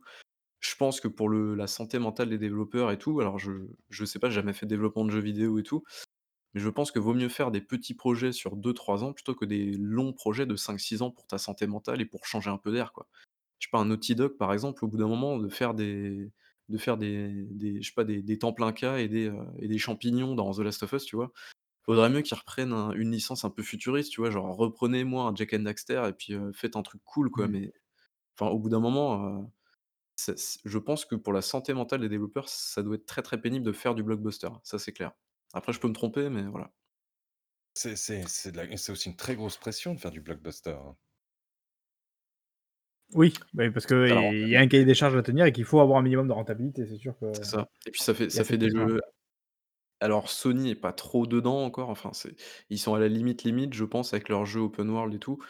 Mais quand tu fais des blockbusters, bah, tes jeux, ils sont tous aseptisés, quoi. C'est ils sortent du même moule et puis voilà, quoi, point, c'est Bon, on a souvent dit que les jeux de PlayStation étaient, Naughty Dogisés, quoi. Que Naughty Dog était le maître étalon et qu'il s'inspirait de Naughty il lorgnait du côté de Naughty Dog pour faire à chaque fois une nouvelle licence, quoi. Malgré tout, euh, ce qu'on retient de la génération précédente, c'est les exclus Sony comparé à celles que Microsoft. Hein. Moi, c'est ce que je retiens. Hein. Si j'ai une, PlayStation en, génération précédente, c'est parce qu'il fallait jouer à des jeux qu'il n'y avait pas ailleurs. Hein. Ouais, ouais, tout à fait. Moi, j'ai la PS5 juste pour ça, juste pour les exclusivités, je fais rien d'autre. Donc euh, ça, ça, ça va dans leur sens quand même, leur histoire. Mm. Enfin, pour le moment. Bon, on a quand même le cas d'un jeu qui arrive, là, Returnal, qui est quand même, a priori, un, vrai délire, quoi. Un délire assez à part, euh, assez particulier. Donc, euh, moi, je, je suis très curieux, très excité, tu vois, de jouer typiquement à ce jeu-là, qui, qui n'est pas un truc qu'on voit pour l'instant ailleurs, quoi. Il y a presque un feeling à la Record, par exemple, donc c'est assez étonnant, quoi. Alors c'est cool d'ailleurs ce jeu, mmh. moi c'est le côté narratif qui m'attire beaucoup de ce truc-là, Ouais, je c'est le mélange est assez étonnant, quoi, donc bon, à voir. Mais c'est vrai que c'est frustrant de voir que le le souvent le business le business prend pas sur le côté artistique et sur la cohérence artistique que certains studios ont mis des années à mettre en place. Euh, moi, je me suis mais quand tu vois par exemple des trucs comme euh, euh, le, studio qui est complètement désingué par Electronic Arts, merde, Visceral Game, donc a fait les Dead Space, etc., qui, ont créé des choses et tu sentais que la cohésion, enfin le jeu est, est tel que derrière l'équipe elle devait être vraiment était bien organisée, quoi, tu vois. Et derrière, ça, ça finit, bah, il, casse le studio, il casse l'outil, quoi. Et moi, c'est ce qui me frustre le plus dans ce genre de, de, de scénario, quoi, de, où à un moment donné, euh, ils recentrent sur des, euh, sur des choses plus business et derrière, tu as des, des, savoir-faire artistiques qui se perdent. Moi, c'est ça qui me dérange. Parce que tu as des gens qui fonctionnaient bien ensemble. On parlait de management, tu as, des gens qui, euh, des gens qui étaient à leur place et qui étaient bien dirigés, qui dirigeaient des, personnes talentueuses. Et tu casses cet outil sous prétexte qu'il faut repenser le business. Ça m'agace toujours un peu. Ok, bah du coup, je crois qu'on a fait un petit peu le tour de ça. N'hésitez pas peut-être dans le chat à nous dire, vous, un peu ce que vous pensez de tout ça, même si on a déjà eu quelques retours. Ou même d'ailleurs, si jamais vous nous écoutez évidemment replay après plus tard sur Twitter, ça peut être intéressant. Nous, on va peut-être vite fait parler et après on fera rapidement un tour de table pour terminer euh, de euh, Outriders. Est-ce que ça te parle comme jeu, mon petit Diego? Pas du tout. Non tu, euh, ça, si, je, touche les rétro-commissions pour chaque exemplaire vendu maintenant. Ah, j'ai l'impression, oui, c'est clair, parce qu'on t'a réussi déjà à en vendre. Rappelons quand même l'origine story, quand même. Donc, au-delà de tout le jeu qui était passé, je crois, relativement comme inaperçu pour beaucoup de gens au niveau des radars, le jeu est arrivé avec une démo, euh, peu de temps mhm. avant la sortie, je ne sais plus exactement, trois semaines, un truc comme ça, avant la sortie. Exact, ouais. Voilà. Tu as joué en live euh, à cette démo, tu as dit en live que c'était une c'était pas terrible, voilà. voilà, dire voilà que c'était pas terrible. Et pourtant, on a appris peu de temps après que tu avais finalement maxé tous les personnages possibles euh, dans cette démo. Et tu as maintenant beaucoup d'heures de jeu, a priori, sur le jeu final. On est d'accord? 3 heures. alors, il s'est passé quoi alors? Mais écoute, il s'est passé que je pense que la, première classe que j'avais essayée ne, me convenait pas. Euh, il y en a quatre en tout. Il y en a quatre, c'était, c'était le, le, pyromancien. Alors attention, parce que je joue en anglais, donc des fois peut-être que je, vais utiliser les noms anglais. Et, et il, Par contre, les gars, là, je sens que vous allez vous éterniser. Alors faites vite, on est bientôt à deux heures de podcast. oui, oui, non, on va faire vite. on en reparlera sans doute du jeu d'ailleurs, hein, je précise. Là, on en parle maintenant parce qu'il fait un peu l'actualité pour l'instant, mais je pense qu'a priori, on est parti pour jouer un petit moment au jeu. Ouais, il s'est passé qu'ensuite, bah, j'ai joué en secret dans mon coin à la démo pour voir si c'était vraiment aussi mauvais. Et en fait, j'ai lancé une autre classe et je me suis bien amusé. Le feeling était, était beaucoup plus présent dans le jeu. Et, et malgré une DA pas folichon, folichon, j'ai trouvé que c'était plutôt pas mal. Et c'est vrai que maintenant, j'ai deux personnes. J'en ai un qui arrive au niveau 30 et l'autre qui est niveau 25. Donc, j'ai passablement Sur 40 Sur 30, 30 niveau maximum. Mais ah, le je loot... 40. Ouais, non, bah, en fait, c'est le niveau maximum des personnages est 30 et le loot monte jusqu'à 45. Ok, d'accord. Voilà. Euh, alors, ce qui est assez intéressant aussi, enfin, ce qu'il faut bien dire, et je pense que ça a contribué à avoir cette mauvaise impression au début, euh, vraiment, ne vous arrêtez pas à l'introduction du jeu, qui est pour moi vraiment l'une des pires introductions que j'ai vues dans le jeu vidéo, mais vraiment de, très loin, alors que ça ne reflète absolument pas le jeu en fait. Le jeu commence vraiment une heure après, quoi. Et l'introduction, je sais pas pourquoi ils ont fait ça, mais c'est pas sexy du tout. Moi, j'ai trouvé ça bien. Comment ça, t'as trouvé ça bien? Tu l'as fait? Bah, j'ai fait la démo, oui. Ok, d'accord. Ah ouais, t'as trouvé ça bien, mais alors que pour, pour le coup, ça n'a aucun intérêt vis-à-vis du jeu, quoi. C'est-à-dire que c'est, on te met dans ce truc-là qui a déjà, alors déjà le jeu en soi, je trouve qu'il a pas une bonne gueule, mais bon, voilà, ça, après c'est encore autre chose. En plus, là, vraiment, cette introduction, elle est vraiment hyper fade en termes de DA. On est, on est sur un truc, on dirait qu'on est, on sort des assets du moteur Unreal Engine, on t'a foutu ça comme ça. Des assets gratuits le week-end sur le. Non, mais c'est vrai, on, te sort un peu ce, ce, pseudo tuto. Euh, genre, il y a ce passage, tu dois courir dans la plaine pour aller foutre un drapeau. Enfin, putain, mais c'est nul, on s'en fout, quoi. Et puis on te fait tirer trois trucs, t'as l'impression de tirer au airsoft, parce que bah, évidemment il n'y a pas tout le délire des armes et tout ça. Vraiment, on est sur une sorte de TPS nul en fait à ce moment-là, sans aucune sensation, et on n'arrive pas à comprendre où ils veulent aller quoi. Et, après ça, prend son truc. Je dirais qu'en plus la DA lui, lui, joue un mauvais tour parce que vu la DA, tu dis ah mais ça doit être une sorte de Gears. Ouais, il y a beaucoup de gens qui disent ça. un système de, couverture et en fait le, le, système de couverture est plutôt inutile en réalité, il est là pour les ennemis. Bon. Ouais. Voilà. D'ailleurs, c'est vrai que très vite, on, c'est ce qu'on découvre dans le jeu, parce qu'il a cette capacité assez intéressante, c'est que euh, on se heal, on se soigne en fait quand on touche les, les, ennemis. c'est-à-dire que le jeu effectivement a un système de cover, mais très vite tu comprends que vaut mieux justement ne pas rester dans sa cover et vaut mieux être toujours un peu en mouvement dynamique, surtout selon certaines classes qui sont plus ou moins évidemment rentre dedans. Moi j'ai plutôt une classe pour le coup qui est plus en, arrière, donc il m'arrive plus souvent d'être à, couvert. Mais par exemple, la classe, euh, ta première, première classe, alors c'est Trickster, c'est illusionniste, je crois en français. Elle, celle-ci est vraiment totalement portée sur l'idée de va dans le tas et il faut que tu sois tout en mouvement, il faut tout le temps que tu tires sur quelqu'un et tout. Ça te donne non seulement du je crois que ça donne aussi un bouclier, tout ça. Fait. C'est vraiment voilà, c'est très porté sur ça. Ça c'est vraiment intéressant et c'est je trouve peut-être le cœur du jeu, c'est il est super dynamique quoi. Le jeu tout le temps ça tire, tout le temps ça bouge, c'est vraiment super cool quoi. Voilà. Bon, vu qu'on va pas s'éterniser, je dirais qu'Outriders, en fait, a pris des bonnes idées à gauche, à droite, des des, euh, shooter-looter, euh, que ce soit Destiny, des des game as service shooter-looter comme Division 2 et il a fait un mix pour finir qui est plus intéressant que ce qu'il n'y paraît au début. Et bah, Biboul va nouveau me traiter de fanboy, mais le le le cœur de gameplay, notamment les arbres de compétences etc., est assez intéressant parce que l'arbre de compétences, on peut le remodeler à n'importe quel moment et des amis à moi qui font maintenant du endgame me disent: «Mais tu le changes en fonction, en fait, des des missions que tu fais après». Et la la complémentarité alors moi, je lui reproche que ce soit que trois personnages, mais je comprends parce que c'est pour je pense pour des histoires de complémentarité et quand tu joues en en coop tu peux vraiment ressentir de la complémentarité, dans les classes et faire des des super combos, plus facilement que dans Anthem. Parce que dans Anthem, il y avait aussi tout un système de combos qui était qui était plutôt pas mal, mais mais là, il est, à mon sens, plus clair. C'est plus simple de faire des combos, c'est plus simple de comprendre les arbres de compétences. Moi, j'ai moins de problèmes à comprendre aussi les les systèmes de craft dans ce jeu, je les trouve plutôt mmh. clairs et en fait, c'est tous ces petits détails. C'est pas le jeu ultime, mais, ils ont pris les bonnes idées, ils en ont fait un melting pot et ils l'ont plutôt bien fait. Voilà. Mais c'est vrai que ça, pour le coup, on peut pas lui reprocher. Alors, hormis, moi, le seul truc vraiment qui m'emmerde, c'est cette carte, c'est ces quêtes qui sont très dures à comprendre, surtout au début. Euh, au-delà de ça, le jeu est extrêmement clair, effectivement, comme tu dis, il n'y a rien de, de, de, relou, de trop envahissant. Moi, je déteste aussi le craft, mais ça va, c'est très compréhensible. Je n'aime pas passer des plombes, aller voir mon arme, à modifier, machin truc, telle attribut. Ben là, ça se fait plutôt bien, plutôt rapidement, c'est assez cool. Et ça a vraiment un intérêt, comme tu dis, il y a un côté presque dynamique de son équipement, euh, de, ses compétences, où il faut, euh, tu peux un peu presque t'adapter à la volée euh, sur, ce qui t'arrive. Ça, c'est vraiment très bien. Ça se joue très bien en cop. C'est vraiment un jeu, faites-le en cop si vous pouvez. En plus de ça, ben, normalement, vous le savez, mais il est dans le Game Pass. Donc, c'est-à-dire qu'en plus, ben, vous prenez pas trop de risques, a priori, si vous y joué sur Xbox. Alors, il y a des gros problèmes de serveur. c'est un peu mieux maintenant, mais il y a eu des gros problèmes de serveur. Euh, il y a un peu des bugs aussi de temps en temps, mais ça va globalement. Euh, voilà, c'est vraiment un jeu, ben, ouais, on a dit le jeu du changement d'avis, c'est un peu ça, quoi. Vraiment, ça nous a surpris. On y joue beaucoup, a priori, en tout cas nous deux. Oui, oui, oui, j'y joue pas mal. Et euh, une autre chose à souligner, il est, il est complètement cross-platform, PC, mmh. console et les deux consoles entre elles. Il avait désactivé, je crois, un temps par rapport au serveur, mais c'est de retour. Mais, hein. mais, a priori, c'est remis en place. ouais, on y, on y, reviendra plus, plus longuement, je pense. Moi, c'est plutôt une bonne surprise ce jeu. Maintenant, je vais gentiment arriver au endgame. Euh, la campagne est plus longue que ce que j'avais prévu aussi. Je suis surpris et il y a pas mal de variétés dans les décors, ça c'est pas mal. Le bestiaire, ça va. Il y a certains trucs qui sont un peu recyclés. Là je viens enfin d'arriver sur sur des nouveaux humanoïdes et ça, ça m'a fait plaisir. Mais mais je je vais rien vous divulgacher et Marc, le scénario est pas trop mal encore. Maintenant j'ai regardé des Je peux pas te dire. Parce que j'ai zappé tout, je zappe légèrement toutes les thématiques, tous les dialogues. et en vrai, quand j'essaie de lui donner une chance, putain, je trouve ça tellement nul que je finis par zapper quoi. Alors j'ai plus de Checky Cam des enfers, déjà ça c'est cool.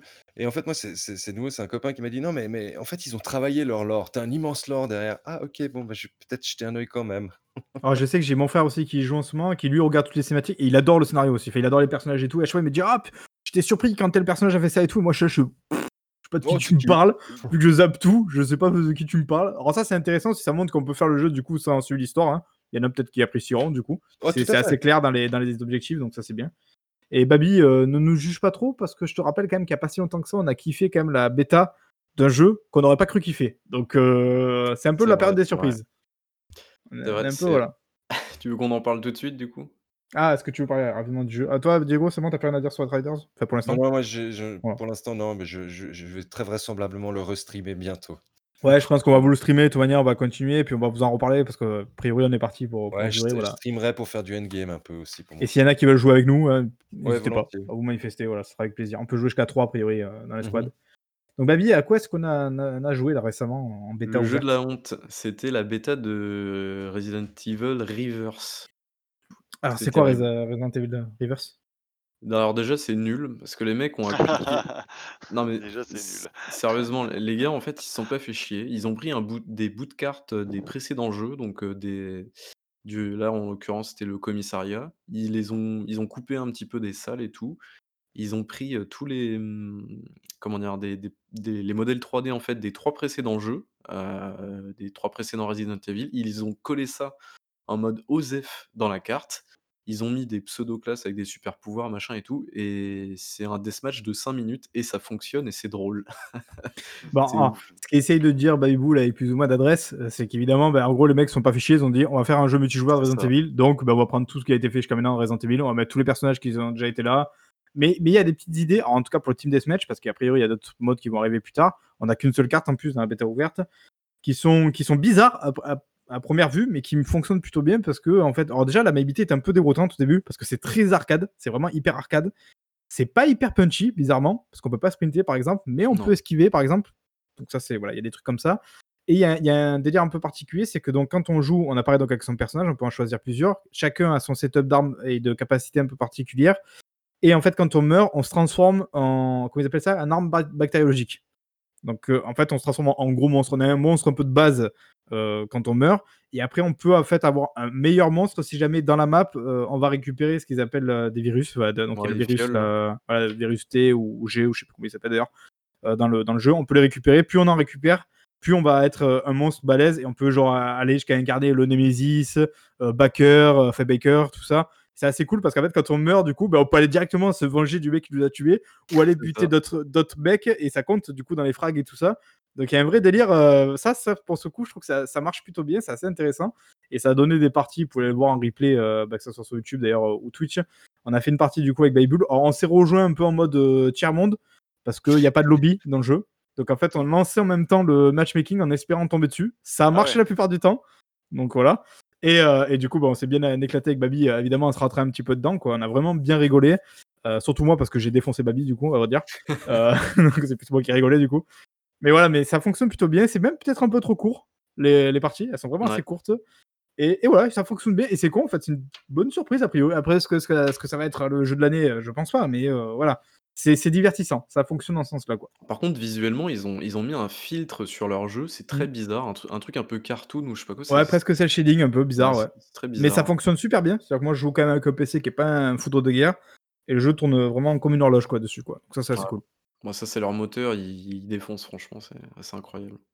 Très très bien. Voilà. Est-ce que donc voilà, je pense que là on a fait le tour aussi à ce niveau-là. Est-ce que vous voulez faire vraiment un petit tour de table à la fin pour terminer? Là, on a déjà parlé un peu de ce qu'on a joué récemment, mais est-ce que vous avez des jeux en particulier à parler? Quelqu'un veut dire? Ouais, Narita. Coach. Coach. Alors, Narita Boy, effectivement, bien joué, j'avais oublié déjà, mais pas parce que c'était pas bien, c'est parce que voilà, j'ai oublié. Mais Narita Boy, j'ai trouvé ça très sympa. Euh, alors, je suis un backer en plus, donc je suis satisfait ah par. Euh, ouais, ouais, j'avais mis les sous. J'avais mis les sous dans le projet. Je savais pas que c'était un euh, jeu crowdfunding, ok. Euh, ouais, euh, parce que j'étais séduit par, euh, bon, j'aime bien ce, genre de, de contexte, ce, les années 80 et tout, et puis j'attendais surtout aussi la BO, donc j'avais envie que ça existe. Et, et, au final, je trouve qu'il y a une vraie identité dans le jeu. voilà, peut-être un peu, peut-être que là où c'est perfectible, c'est au niveau des combats. peut-être où c'est pas super, c'est pas excellent, mais c'est suffisamment court pour être plaisant et je trouve qu'il y a une vraie un vrai parti pris où ils vont à fond le ils font à fond le ils jouent à fond le truc et donc ça marche, mmh. ça marche bien, ouais, ouais, ouais, c'est c'est cool, donc jouez-y si vous avez et c'est quoi? Ouais, je dans le Game Pass PC, Xbox en plus donc voilà. Ouais, ouais, ouais, plus. c'était cool Game Pass. et puis et sinon, bah, bah, je me suis remis à Binding of Isaac, voilà Ah. et c'est parti pour des heures et Comment il heures s'appelle de Alors l'extension qui est sortie s'appelle Repentance. Donc il y a eu d'abord il y a eu bah, Binding of Isaac qui est un jeu à, la, base Flash. Euh, il y a ils ont refait un moteur à l'époque euh, pour faire Rebirth qui est ressorti et euh, qui était vraiment, je dirais, le jeu refondu pour le plus grand public, quoi. C'était moins, moins confidentiel et derrière, il y a eu des extensions, il y a eu Afterlife, Afterlife Plus et la Repentance. Tout ça, c'est le même jeu, hein. Il c'est pas des jeux différents. Ils ont juste rajouté du contenu en termes d'objets, des synergies d'objets, etc. Donc, euh, quand on a joué à Isaac au tout début, on retrouve euh, dans Repentance euh, la même identité, donc on s'y retrouve, mais avec de nouvelles choses à faire. C'est très addictif. Et, et, pour faire une comparaison rapide, parce que Hades, c'était quand même le roguelike de l'année dernière, qui était très bon, hein, bien entendu mais on n'arrive pas à on n'arrive pas à ce niveau euh, qu'est Binding of Isaac en termes de, de, fun dans les parties et de ce que le jeu peut proposer de délire. Tellement il y a des trucs de dingue qui se créent euh, quand tu fais telle ou telle composition de build. Euh, c'est, je, ne retrouve pas ce fun là et c'est toujours aussi plaisant de.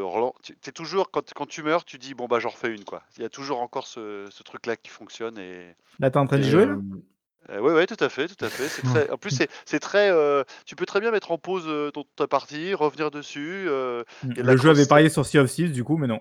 mais non, non, non, non, là, c'est. Voilà, jouer à Binding of Isaac. Petite question, si, si, je veux, si je veux jouer au jeu, par quelle version je commence du coup? Alors, tu peux prendre Repentance, parce que tu auras tout le contenu, mais tu n'auras pas tout le contenu d'un bloc. C'est-à-dire que tu vas. Il y a toute une phase de progression, de déloc des objets pour qu'ils apparaissent dans le jeu.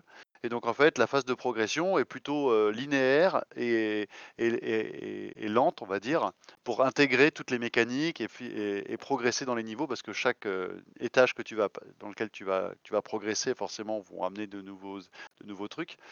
Mais tu, comme tu vas en chier au début, tu vas, ça va, tu vas forcément y aller doucement. Jusqu'au jour où tu feras un build craqué parce que tu seras tombé sur le bon objet et là tu vas défoncer le jeu, tu n'auras pas compris, puis tu vas remourir après la fois d'après. Mais d'ici là, et entre-temps, tu auras débloqué de nouvelles choses et toutes les choses débloquées, tu pourras les retrouver dans le jeu à ta prochaine partie, qui devrait te faciliter la tâche, mais tu auras d'autres difficultés euh, en contrepartie, bien sûr. Donc non, non, tu peux commencer par le dernier jeu sorti Repentance, tu auras tout le jeu depuis le début, mais euh, tu ne seras pas, euh, je dirais, noyé par, par ce contenu-là. D'accord, OK. Mais un bon wiki est quand même nécessaire parce qu'il y a trop d'objets. Donc, tu as toujours un œil sur une page wiki. Te ah, il fait quoi celui-là? il fait ça. Donc, si je prends ça avec ça, il y aura peut-être ça comme synergie. Voilà. Donc, le wiki est, quand même indispensable. Et si tu as besoin du lien, je pourrais le remettre. Parce que j'ai un très bon wiki qui fonctionne très bien pour chercher les objets. Ça marche. De ton côté, Babi, des trucs à. Ah si, bah, je crois que tu as joué à quelques jeux d'horreur. Quelques merdes, euh, oui. J'ai joué j'ai terminé même, euh, Resident Evil 6. Quelle torture ce jeu, euh, moins que Resident Evil 4 quand même parce qu'il faut pas déconner. Mais, non, non, j'ai trouvé le 4 bien Ah, pire, c'est très, très long quand même le 6 quoi. Ah le oui, le 6 j'ai mis 20 heures pour le terminer. Et puis il y a un tyrannosaure quand même. Il y a un tyrannosaure effectivement. ma campagne préférée, c'est celle d'Ada Wong parce qu'elle est courte et qu'il y a des 2-3 puzzles, voilà. Non, en vrai, euh, en vrai, la campagne de Léon, ça passe, même si ça devient chiant, euh, je crois que je vous l'avais dit la dernière fois. Ça devient ridicule même. Celle de Chris, euh, ça passe et puis après ça devient chiant. Celle de Sherry et Jake, elle est useless as fuck. c'est tu refais les mêmes choses que chez Léon et c'est ou Chris, ça n'a aucun sens, quoi. C'est mal foutu. Et voilà et c'est du pur nanar, c'est des dialogues ridicules, enfin c'est vraiment de la merde ce jeu, vraiment quoi, Du coup, tu as attaqué le 7 aussi? Oui, j'ai attaqué le 7 et là, plutôt bonne surprise, j'en suis à 2 heures de jeu et je retrouve exactement, heu, les mêmes sensations que les premiers, enfin que le premier en tout cas, heu, 1 Resident Evil donc c'est très, très cool, heu, parce que, bah, il y a les objets, il y a les portes, il y a les ennemis qu'il faut éviter mais, les ennemis sont pas overpowered et tout ça donc, ça marche très bien, l'ambiance est cool et la vue FPS fonctionne bien. Donc franchement, très content pour l'instant du résultat. et puis, bah, c'est pareil, hein, par contre, c'est n'importe quoi, hein. Au bout de 10 minutes, tu as déjà perdu, trois membres, trois membres de ton corps. Enfin, c'est n'importe quoi, hein, mais c'est plutôt cool et donc dernière surprise évidemment, j'ai acheté, devinez quoi? Je sais pas. Non. Outriders. Oui. Non! Et si, évidemment. Évidemment. pourquoi? parce qu'on t'a donné envie ou parce que toi-même t'avais la démo t'a donné envie, quoi? Non, mais la démo direct, hein. Enfin bref, voilà, donc c'est pour ça, ça fait une semaine que je joue en masqué sur Steam, voilà, pour pas qu'on me crame. on l'avait dit en plus, je crois. Non, je sais même pas si on l'avait pas dit au dernier stream de Outrider. On l'avait dit, tu vois? il a acheté, ce con. Ouais, effectivement, Diego, t'avais raison, t'avais dit en plus: «Eh mais en plus, Baby, il aime bien The Division, donc heu, Outriders, il il devrait aimer» et ben effectivement, c'est pour ça que j'aime bien. Attends, t'es niveau combien? Je suis niveau 15, je crois, un truc comme ça. Ah, tu il va falloir qu'on joue avec toi, du coup. Faut qu'on se fasse un stream à 3 là, sur Downgrade. Faut voir, mais heu, du On a coup, une full team là. Je jouais avec mon pote, du coup, avec qui je jouais à The Division et ça marche très bien. J'ai pris, heu, celui qui se téléporte là, je me souviens plus le nom du du truc. L'illusionniste. tout le monde le prend lui, hein.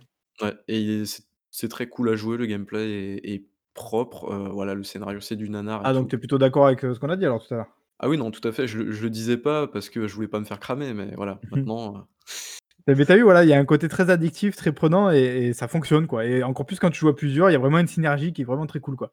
Faut jouer en coop, hein, de toute façon, faut pas y jouer tout seul, sinon tu vas te faire ça marche aussi tout seul. En vrai, je m'amonce aussi tout seul, hein, mais Ah mais c'est très dur, hein, tout seul, hein. les trucs combos, c'est vraiment cool en coop. Ouais, là vraiment, que je joue avec mon frère, pour le coup, là, nos deux nos 2 classes effectivement se s'embriquent bien, quoi et il y a il y a un vrai délire de, voilà, de de jouer avec l'autre qui qui qui rend qui rend bien. Mais c'est c'est vraiment un plaisir coupable ce jeu parce que tu sais que c'est mauvais, tu sais que c'est pas bon, mais tu prends quand même du plaisir à jouer dessus et c'est c'est alors que pourtant le jeu, j'en avais rien à péter, quoi, mais vraiment, quoi. Mais moi non plus, tu mais tu Ouais, comprends, moi aussi. Moi, je l'ai c'est défoncé avant même qu'il arrive le jeu, tu vois? Donc comme quoi, C'est c'est mauvais au niveau de la de la DA et et ça le scénario s'améliore un petit peu, mais mais après les mécaniques profondes du jeu ne sont pas mauvaises. Ouais, c'est c'est propre en fait, c'est enfin, c'est Ouais. c'est pas c'est pas incroyable, ça reste Mais non, classique, mais ils ont ça pris à reste, heu gauche, à droite. c'est ça. Bah, si si on repart moi, un truc que j'aurais voulu, en fait, c'est c'est qu'ils fassent comme dans The Division 2, tu as un personnage et tu peux débloquer les les 4, heu, Mais tu mets tes les points 4 dans les classes. arbres que tu veux, c'est ça? Ouais, mais tu vois que tu puisses débloquer les pas être obligé de faire monter les 4 personnages au niveau 30. Un Mais peu ça, comme tu The tu Division, tu pas obligé de le faire ça. si. Tu peux juste en choisir un seul et puis voilà, quoi. Non. donc du coup, entre guillemets, c'est tout, heu, ce à quoi tu joues? Oui, c'est déjà pas mal. Toi, du coup, Diego, en plus de Outriders, tu joues autre chose? Heu, Bah, j'ai cru oui. comprendre que tu avais un petit peu joué à Elite Dangerous, Ouais, n'est-ce heu, pas? ouais, ouais, puis puis j'ai pas voulu, j'avais envie de faire du Outriders. Outriders, tu Ah! sais, c'est c'est le jeu, je me «Ah, j'ai une petite heure là, tiens, si je faisais un petit Outriders?» Ah ouais, c'est c'est fou, hein, il y a Mais un petit côté, tu heu, je je comprends bien ce côté, heu, je me lance en cachette vite fait pour C'est me faire une dose, quoi. tout à fait sérieusement, ça fait longtemps que j'avais pas eu un jeu vraiment plaisir coupable comme ça, où je peux rentrer vite dedans, faire une petite mission et et être content d'avoir du loot. Je trouve qu'aussi le loot est est est bien. Il est il est, heu Ah, il est quand même un peu avare, je trouve, hein, franchement, même quand tu montes en level, heu, c'est non, ça des fois, putain, tu fais un super mob, mais hyper chiant et putain, tu te retrouves avec 2 trucs bleus, quoi. Tu mais non, mais c'est une blague. Voilà et en parallèle, il y avait, heu, une promotion l'autre jour et j'ai acheté, heu, Crysis Remastered Oh, et j'ai et j'ai qu'est-ce qui t'est commencé. arrivé? Attends, sur l'Epic Game Store, ça veut dire? Tu te fous de ma gueule, là? Non, non, non, non, non, je l'ai pris sur Il a failli console, rage quit. monsieur. Mmh Ah Je l'ai bon, pris ça sur console et il a il a des beaux restes.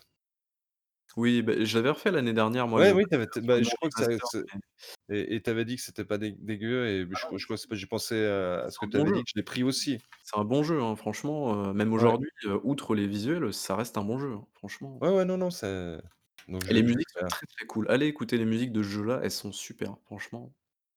Voilà, donc c'est c'est ce à quoi j'ai joué. OK.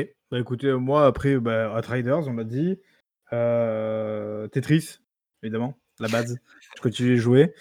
Il y a Narita aussi que du coup j'ai attaqué avec un stream solo la semaine dernière, qui est vraiment pour l'instant en tout cas une très bonne surprise effectivement avec un bon feeling, une DA incroyable, vraiment je la trouve incroyable ce DA, donc vraiment ça marche super bien et je crois que j'ai joué à d'autre. Si on a un peu joué du coup évidemment à Resident Evil 5 parce qu'on le continue Et voilà. Et j'aurais bien eu envie, mais j'ai pas envie de reprendre abonnement pour ça. tester ce Pac-Man 99. Ça me botte bien, à vrai dire, le délire. J'ai vu un petit peu, notamment EMB y jouer. Ouais, et ça donne. C'est con, mais je trouve que ça donne envie, quoi. Ça donne envie de le faire, mais ça m'emmerde de, de repartir sur un abonnement juste pour jouer à ça, quoi. Donc, je pense que ça se voit. Ah si, j'ai continué et j'ai j'ai sous-traité mes neveux pour continuer Mario Bowser Fury. Mm. Mmh j'ai un peu, j'ai vraiment du mal à terminer le jeu parce qu'il y, a, y a une mécanique un peu qui me gonfle dans le jeu, mais voilà, je vais finir par y arriver, je pense. Voilà, voilà. Je crois qu'on a fait le tour du coup. Rien à ajouter, les gens? C'était déjà quand même plutôt balèze comme podcast? Ouais, ouais, tout à fait. On a dit des choses sensées, profondes en plus, donc c'est bien. et du coup, bah, merci à tous ceux qui ont suivi ça dans le chat, évidemment, en direct. Merci à tous évidemment aussi qui l'écoutent en replay, hein, vous le savez, en audio, euh, sur Spotify, iTunes, Podbean. On a aussi du coup normalement euh, sur YouTube. Et voilà, et on vous dit du coup à une prochaine, euh, a priori dans deux semaines, pour un nouveau Doncast. Et rendez-vous évidemment pour d'autres choses, pour des streams, pour des, pour des émissions, pour des trucs voilà, qui devraient arriver. on a le planning normalement en chaque fin de semaine ou début de semaine, ça dépend un peu au niveau du temps. Euh, pour les streams notamment, et quelques streams sauvages, notamment de notre ami Diego, euh, de coach, pardon, qui fait aussi du stream sauvage. En journée, en journée. Il y, a du, il, y a du, il y, a des choses qui se passent en journée. En ce moment, c'est du binding of Isaac surtout. Ah, en ce moment, donc ça reste sur du binding. merci les gars, évidemment, d'avoir participé à ça, et je vous dis à la prochaine. Yep. À bientôt. Salut. Ciao.